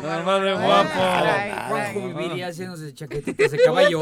Contra el Si árbol. fuera caballo sería Oh, chaquetitas Con el árbol, dice. Con el árbol. Se lo ha imaginado. ¿eh? Claro, cabrón. Esos troncos que están caídos. Sí, ahí mero. Bueno, ¿qué venías a hablar? Ah, pues entonces decía yo que La eso esta está perdiendo... hay que tener precaución, hay que tener, vamos a decir, voy a echarle una ye- un- macho. a esta yegua le voy a echar un caballo, entonces olvidémonos de que si el caballo es fino, la yegua es fina, es corta. ¿Cuándo se que sabe que la yegua está a punto? O- Las yeguas- Para empezar. Las yeguas entran en calor cada, cada tres semanas, cada 20 días. ¿Ah, sí? Ajá, y los calores más fértiles son más o menos de marzo, abril, mayo, junio, julio. Los tiempos de más calorcito. Pero en general, todo el tiempo son fértiles, pero son más fértiles en primavera, por decirlo así. Ajá. ¿Y cómo se sabe que está La yegua, cachondona, diríamos? este, de alguna manera, para- ¿cómo puedo, cómo, eh, vamos a, vamos a hablar de caballos encerrados, de, de- de- Sí, de de los- caballerizados, ¿verdad? Sí. Una yegua, este, a veces no hay caballos enteros. Entonces yo quiero, quiero, eh, quiero más o menos preparar la yegua para, para echarle el caballo y le acerco un caballo. A veces hay caballitos chaparritos, corrientitos que Estamos estimulan, nosotros, le estimulan. Pero, mira, pero yo sí Paquito. chingo, pero yo sí entro. A ver, Paquito. Yo sí entro Pero en la tú solo para calentarlas, no creo, escucha. Pero entré en la ecuación. A ver, a ver, deja que hable. Bueno, pero, o sea, digo así, caballitos, Dilo, dilo. digamos, de, de así, normales. Entonces dices, le voy a echar un buen caballo, pero no hay un caballo. eh, ¿Cómo le voy a descubrir el calor a la yegua? Yo le acerco el caballo al, la yegua al caballo para que le estimule, porque hay yeguas que no son muy, muy dadas a presentar el calor y, y son muy, muy, muy, este, digamos que no se nota mucho el calor. Entonces le acerco el caballito este para que le estimule. Entonces ya detecté que está en calor. Me espero 20 días. Sé que a los 20 días voy a va a presentar otra vez al ca- el calor. Tomo cuenta ahí en el calendario. El caballo lo acerco a los 20 días que ya sé que ya va a estar en calor la yegua. Y el caballo lo detecta en cuanto la- la- la- pasa cerca el caballo de la yegua, sí, ¿no? ya la, yegua levanta la cola, espejea, se dice, la vulva eh, se contrae de alguna manera hacia adentro y hacia afuera. Como que manda besos. Sí, exacta, ¿En serio? sí, más Sí, o menos, de esa manera. Con los labios. Y, y escurre un líquido, ¿verdad? Y levanta la cola. Ella está preparada, está puesta para, Para recibir. recibir, el, el- el caballo. Y en ese momento, pues es para eso precisamente. Pero como yo quería decirles, hay que tener mucha precaución, porque hay caballos, digamos, que son muy caros. Y, y, pues sí, no podemos arriesgarlos a una patada en una rodilla a un caballo. Lo que has visto, Juanjo. ¿Lo que mató? Hemos visto, hay caballos que los que Lo matan. mató ayer vi en la Sí, noche es, es común, ha Y sucedido era un muchas- caballo, supuestamente un macho caro. Imagínate, ¿en dónde quedó un- la cantidad de dinero? Entonces, eso precisamente... Cayó fulminado el caballo. Allí no son accidentes. Para mí creo yo que Es son error. error humano. Porque estás hablando de un caballo de medio millón, un millón, dos millones de pesos, que los hay, y, y lo vas a arriesgar. Entonces tienes que tomar tus precauciones desde el, desde el equipo adecuado, los almartigones, la gente que te va a apoyar adecuadamente y tomar precauciones. eh, El famoso tirapié, que son dos riatas este, a- a- puestas en las manos, de, la- de las patas de la yegua y atoradas al cuello para que no alcance a levantar A leva- tanto a las la patas y dar un golpe al caballo. Entonces, ese tipo de situaciones, tener el lugar adecuado donde no se vaya a golpear el caballo, pues, se vuelven muy, muy... Este, El otro día vi que Ajá. un caballo tuyo no atinó bien y soltó fuera el esperma. Sucede. ¿Lo vi? sí, Ajá. Sí, a veces. las- ¿Ahí andabas de boyerista? No, Si no. subes sus videos, ¿no, No has visto no. empujando al pobre No. cemental? No, yo no. Tienes un video así, Juan José. No es boyerista, mamporrero. Se Ah, me llama decías el tú. mamporrero. Lean ustedes qué es el mamporrero. güey. ayuda a empujar. Eh, eso. no le ayuda a empujar, le ayuda con el miembro a, a- a que A no dirigirlo. a dirigirlo. Es el mamporrero. mamporrero. Porque vi cómo el caballo se excita tanto que eyaculó fuera. Eyaculó fuera de la yegua. Y pues ahí es una posibilidad menos de que quede cargada la Pues yegua. claro, joder, En el caso de nosotros, pues Sería bueno que sucede. quede embarazada, cabrón. Eh, Nosotros, en este caso, Ay, cuando... Son sus métodos Le mato, al, gi- anticonceptivos. le mato al ginecólogo, cabrón. Oye, te- qué triste, pobre caballo, imagínate cuando va... No, pero momento. eso pasó. Sí sucede, claro que sí Ajá. sucede. Pues es que se torna un poco violento. Imagínate un caballo de 300, 4, 500 kilos. Se vuelve loco, 600 kilos, aguantar su peso sobre la yegua y la yegua aguanta. Entonces se mueven, se están moviendo y de alguna manera a veces pues, un Por eso el mamporrero, caballo. y que es una Es muy profesión en el difícil, ejército. ¿no? El mamporrero, eh, me ref- eh, allá en tu tierra, eh, En el creo ejército. que lo, lo habíamos Sí, el mamporrero. platicado. Es el que ayuda a dirigir El miembro miembro del pene hacia la Del vulva de la caballo yegua. hacia la vulva de la yegua y, penetra- manualmente. pero qué miedo, no vaya a irse por otro lado y, y te caiga a ti, Juanquín. Pero, no, joder, pues si te cae a ti en, el en un Ah, ojo, no, cabrón. No, pero no. es verdad. Sí. Es una profesión y en el ejército, en, en- en Sí, la caballería, sí, eso existe y es necesario muchas veces. por eso te digo. Eh, Entonces, es, pero es común que no le atine. a ¿En veces los sí. nervios o qué? Pues esa es la soberbia ahí de se mueve el caballo, el, el ímpetu de un caballo, ¿no? Entonces ahí hay que ayudar. En el caso de nosotros, ahí en el rancho de, de la Media Luna, eh, tomamos las precauciones y, y- y- y- no en el caso del mamporrero, lo, mamporrero, lo que decías. Nosotros, ya el caballo al penetrar la yegua y al más o menos detectar cuando el caballo se está vaciando, en ese momento nosotros empujamos el caballo de su trasero hacia la... ¿Qué es, ¿Con qué intención? Precisamente para que se vacíe dentro de la yegua, porque a veces se está vaciando el caballo y va saliendo. Entonces el semen, el semen va, va este, saliendo, ¿no? Y, y inclusive se vacía afuera el, el caballo de la... Entonces al mantenerlo de esa manera, ahí eh, este, más o menos tratamos de que el semen lo deposite dentro de la yegua y eso obviamente facilita más la... la- el- el- el- que la yegua quede Claro. preñada. Y en una vez queda, Pues fíjate puede ser, o, a veces pero, pero sí sucede. Son dos o tres días que le sueles echar el macho, visto, ¿no? Nosotros eh, este, lo hacemos de esta manera. ¿Cuánto tiempo? Más o menos el, el- el día que presenta calor la yegua se lo echamos ese día. Al otro día lo dejamos, un día sí y un día no. Pero una vez al día. Una vez al día. No Ah, necesitas ah. más de tres o cuatro, es mentira. Una vez es suficiente. Tres días. Y terciado, hasta que se le acabe el calor a la yegua. Ah. Pueden ser tres o cuatro veces, no más. Ajá. Difícilmente cinco veces. Y después, te de- esperas. en esos cuidados que hay que hacer. A ver, ya, ya, ya, Ya le la montó, ya se des- Ahora. ¿cómo, cómo detecto que la, cómo detecto que la yegua ya quedó cargada? Pues puedes ir a llamar a un doctor, un, un estudio. Pero hay otra forma más sencilla y, y también muy buena. Mm. A los 20 días que le echaste el caballo, preséntale otro caballo. O el caballo, y entonces la yegua ya no lo va a rechazar. Porque ya está Ya cargada. está cargada. Ella no va a hacer lo que hacía de, De soltera. de, de Digo, levantar, de- de, de espejear, como decimos, Sí, espejear. de- en la vulva. Con la vulva que no, la se lo va, contrae. no se lo va a acomodar otro caballo. Ya no, ya no lo va a aceptar. No. Y esa es una de las mejores formas para detectar que ya quedó cargada la yegua. Ah. Y Perfecto. ya pasa, ¿no? Y dice, ya quedó cargada. Y, y a veces, señores, tengan atención de este detalle que les quiero comentar. Y, y que quede bien claro. Hay a veces, cuando desconocemos, a veces las yeguas pasa posteriormente ya dos, tres, cuatro meses ya está cargada, no ha presentado calor. Y a veces por alguna razón hay algún caballo que se acerca y la garañonea y la yegua eh, eh, orina. orina. Se confunden. Entonces ahí dicen, la yegua no está, está en calor y empieza ahí el relajo que sí están. No, señores, cuidado. Allí ese, ese orín que depis- depositó la yegua, los caballos lo van a detectar, van a, van a ir a, a- a oler ese orín. Y ahí el caballo detecta, ahí tiene la información de que la yegua ya está cargada. Mm. No confundamos que, Que va a orinó y que está estando en calor.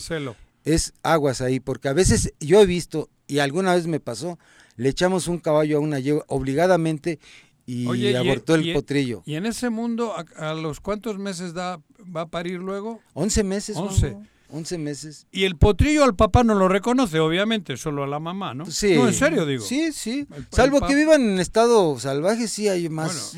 Pero acá no, pasa, pues llevas el caballo y lo encuentras y pues quién, ¿Quién no? es este güey, no? Porque convive, convive. Porque ¿no? sí, sí, en estado salvaje sí se reconoce. se reconocen. Sí, y, y tú puedes dejar una yegua, puedes llevarte el potrillo y a los dos años eh, lo regresas el potrillo y, ¿Y y se reconoce reconocen? a la Wow. madre, de verdad.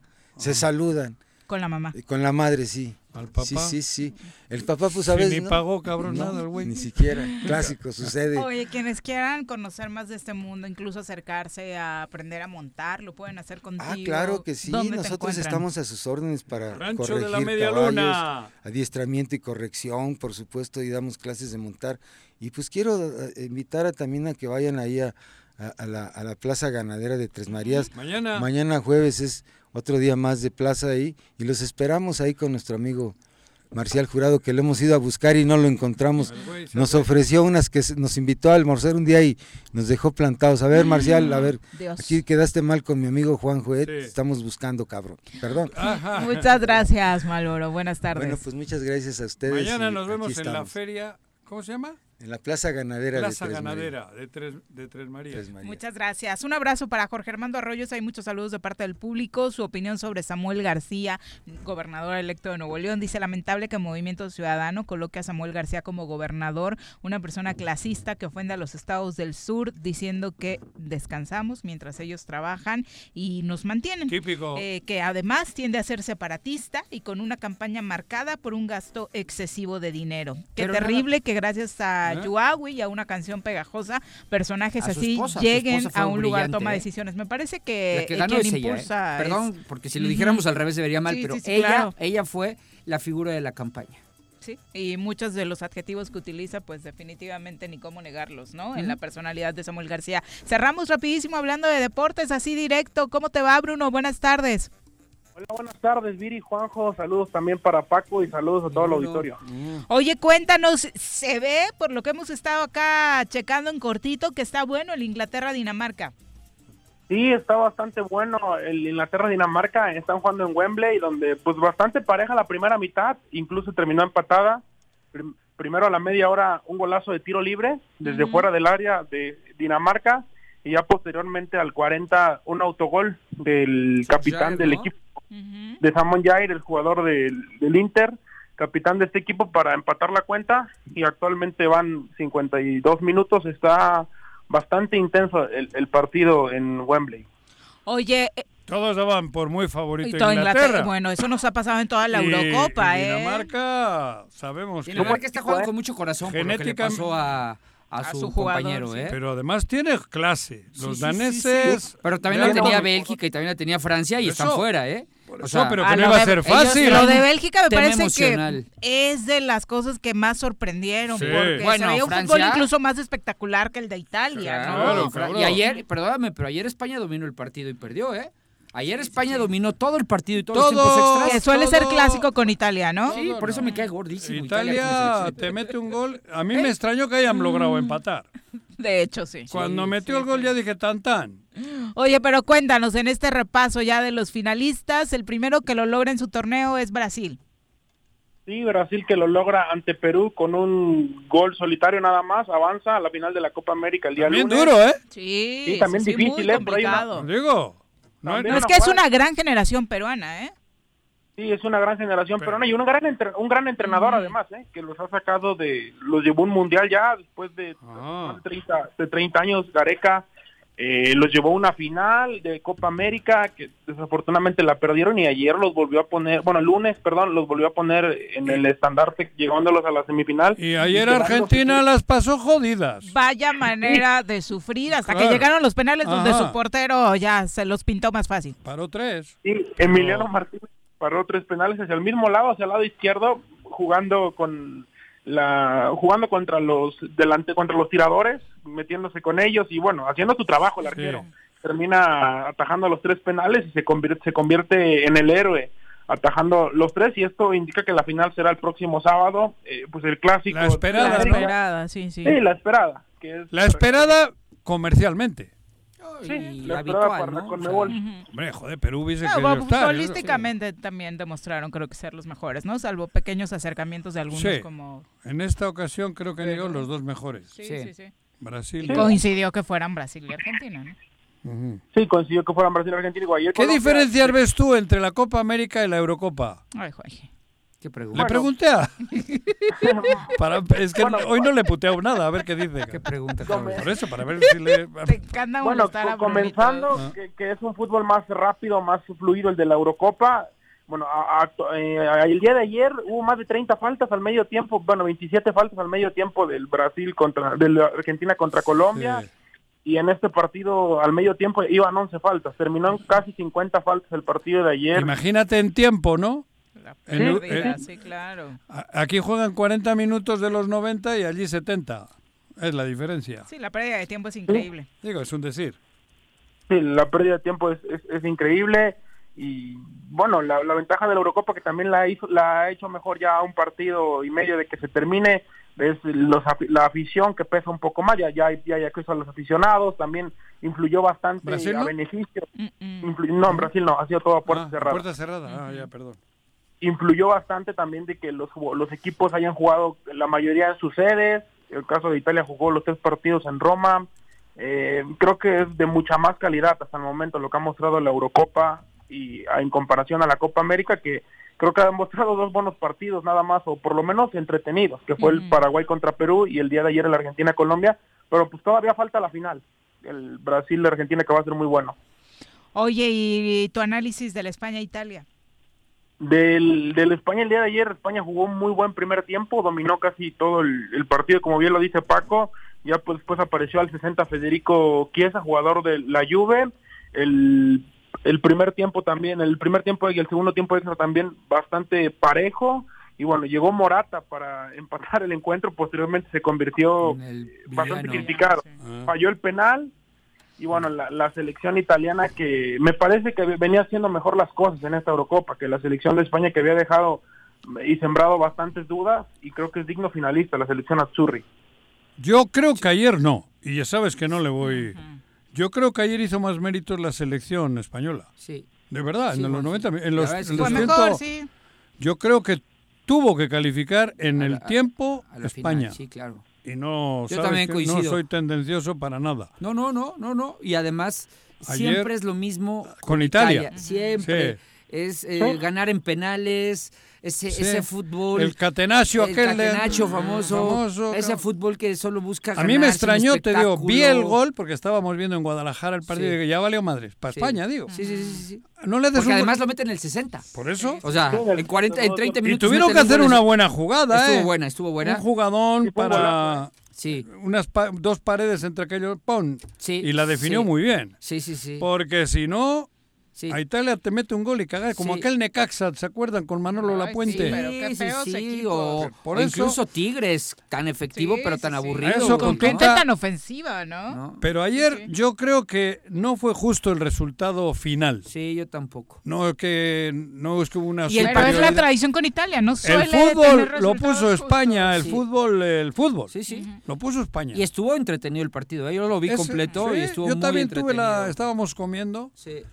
Y aproveché para verlo. lo ¿Celebraste el gol de España, de Morata? Yo, Sí. pues me seguí comiendo un marisquito que estaba comiendo, no, no me excito para nada. La verdad no, A ¿eh? España le termina faltando lo que le ha faltado en toda esta Eurocopa, Gol. tener la definición. El gol. Exacto, definición, falló. Oyarzábal tuvo una de cabeza Sí. que no la falla ni Iracheder, cabrón. Sí. Ni Ahorita recuerdo. viejo. Yo Esa, uno, ¿quién fue? Uno del Pachuca la metió con los huevos, una Sí, parecida. Laría. Sí. ¿te acuerdas? La Sí, metió sí. con los huevos, Sí, sí, con los testículos, perdón. Y ayer Oyarzábal la tuvo antes del 1-1. Sí. Y no- ni tocó la pelota. Yo creo que no, la perdió de la vista. Oye, pero yo creo que Luis Enrique hizo un buen papel, ¿no? Porque no es esta, no, no es esta Pero los, España los de los españoles grandes nombres. de la ultra de la ultra Real Madrid no lo quieren ni ver. No, no, pero a ver. Cabrón. bastante criticado, ¿eh? Bastante criticado. No, no lo, lo quieren colgar desde que no llevó a Ramos y no llevó a ninguno del Madrid. Por eso, pero pero, Ya pero- está, por eso te dije, no llevo los grandes nombres. Porque y hay que renovar. así llegó hasta Y semifinales. eso es que te deben entender que urge que- renovar esa en generación. lugar de, ¿no? de darle mérito y tal, ves toda la españolada del Real Madrid y lo odian. Pues sí, también, así también pasó cuando, cuando Raúl, cuando ya dejó pues, lo Lu- mismo. Luis Aragonés. Claro. Lo quit- y luego Luis Aragonés armó hizo un- campeón del mundo a, a- de, Europa. de Europa. Del de Europa. mundo, con su equipo lo hizo de- del, bo- del bosque. del Del bosque. bosque. Sí, ¿no? Pues así pasa. Pero la verdad es que yo sí creo que Luis Enrique hizo un buen papel porque con una selección sin grandes nombres llegó hasta semifinales. El portero joven, los defensas jóvenes. Sí, el- es una selección renovada, el bastante renovada. Es que y es le deja y el. Petri ese que juega un chingo que es un Pedri, Pedri. Pedri, cabrón juega un chingo y es un chamaco Fue la figura. pero Sí, tiene la 20 figura. años 18 19 Sí, sí, sí. Entonces La bien. certeza de los pases de Pedri dejó recortar es que es ayer un en el Xavi partido, es ¿eh? un O sea, Xavi aquel Ojalá, ojalá llegue es un nuevo Xavi, un nuevo Iniesta. Eso, claro. Del Barcelona, sin duda es de lo claro más interesante. El Morata si mete las que ha tenido. Uy, Sí, es que también ese muchacho... iría de pichichi no, y falló todas, todas las que... pero hizo una labor tremenda. Sí. yo digo yo creo que el, el centro delantero está para meterlas pero tanto como para sacrificarlo como to- porque porque no está en el Real Madrid. Porque si estuviese en el Real bueno ya vámonos cabrón. Mi querido Bruno, muchas gracias por la comunicación. Gracias, Viri. Saludos, Juanjo y Paco, y saludos a todos los. Bruno Un Gracias. abrazo. Pues el 61 y siguen 1-1, Inglaterra Ah. y Dinamarca. ¿Alguna novedad de tu reunión? ¿Llegaron a alguna conclusión buena? sí que el avión salía a las seis y me vine No, esa No. gente de la federación. No, no, estuvo bien, estuvo bien porque vienen cosas interesantes para la Liga TDP. Va a haber un torneo de Copa entre la. Premier y la Liga TDP. En fin, ahí va a haber eh, más equipos, 220 equipos en la Liga TDP en todo el país. ¿En tu grupo cuántos van a ser? ¿Ahora? 16. 16 equipos de 12 pasan a 16. Ve ahorrando para tus viajes. Bien Ok. interesante. No, ¿No? cabrón, lo que sobra es lana, güey. Ya nos vamos, Paco. Muchas gracias, Gracias, por. Voy a echarme un chicolí ahorita, ya lo puse a tardes. enfriar. ¿Chacolí? ¿Un chacolí? ¿Chacolí? No me jodas. Lo- Favorito de Juanji. Para el favorito de brindis Juanji. de San Fermín. En honor al País Vasco Qué situado en España que Qué en su bueno. Día nacional. Ese es buen vino, vino Sí, blanco. claro. Chacolí. Chacolí. Deli, Deli. Ya nos vamos. Son las 3 con 17. Gracias por acompañarnos. Linda tarde. Buen provecho. ¡Uy! ¡Se acabó! Pues así es esto. Esta fue la revista informativa más importante del centro del país. El Choro Matutino. Por lo pronto, el Choro Matutino. A bailar y a gozar el Choro Matutino se va a acabar.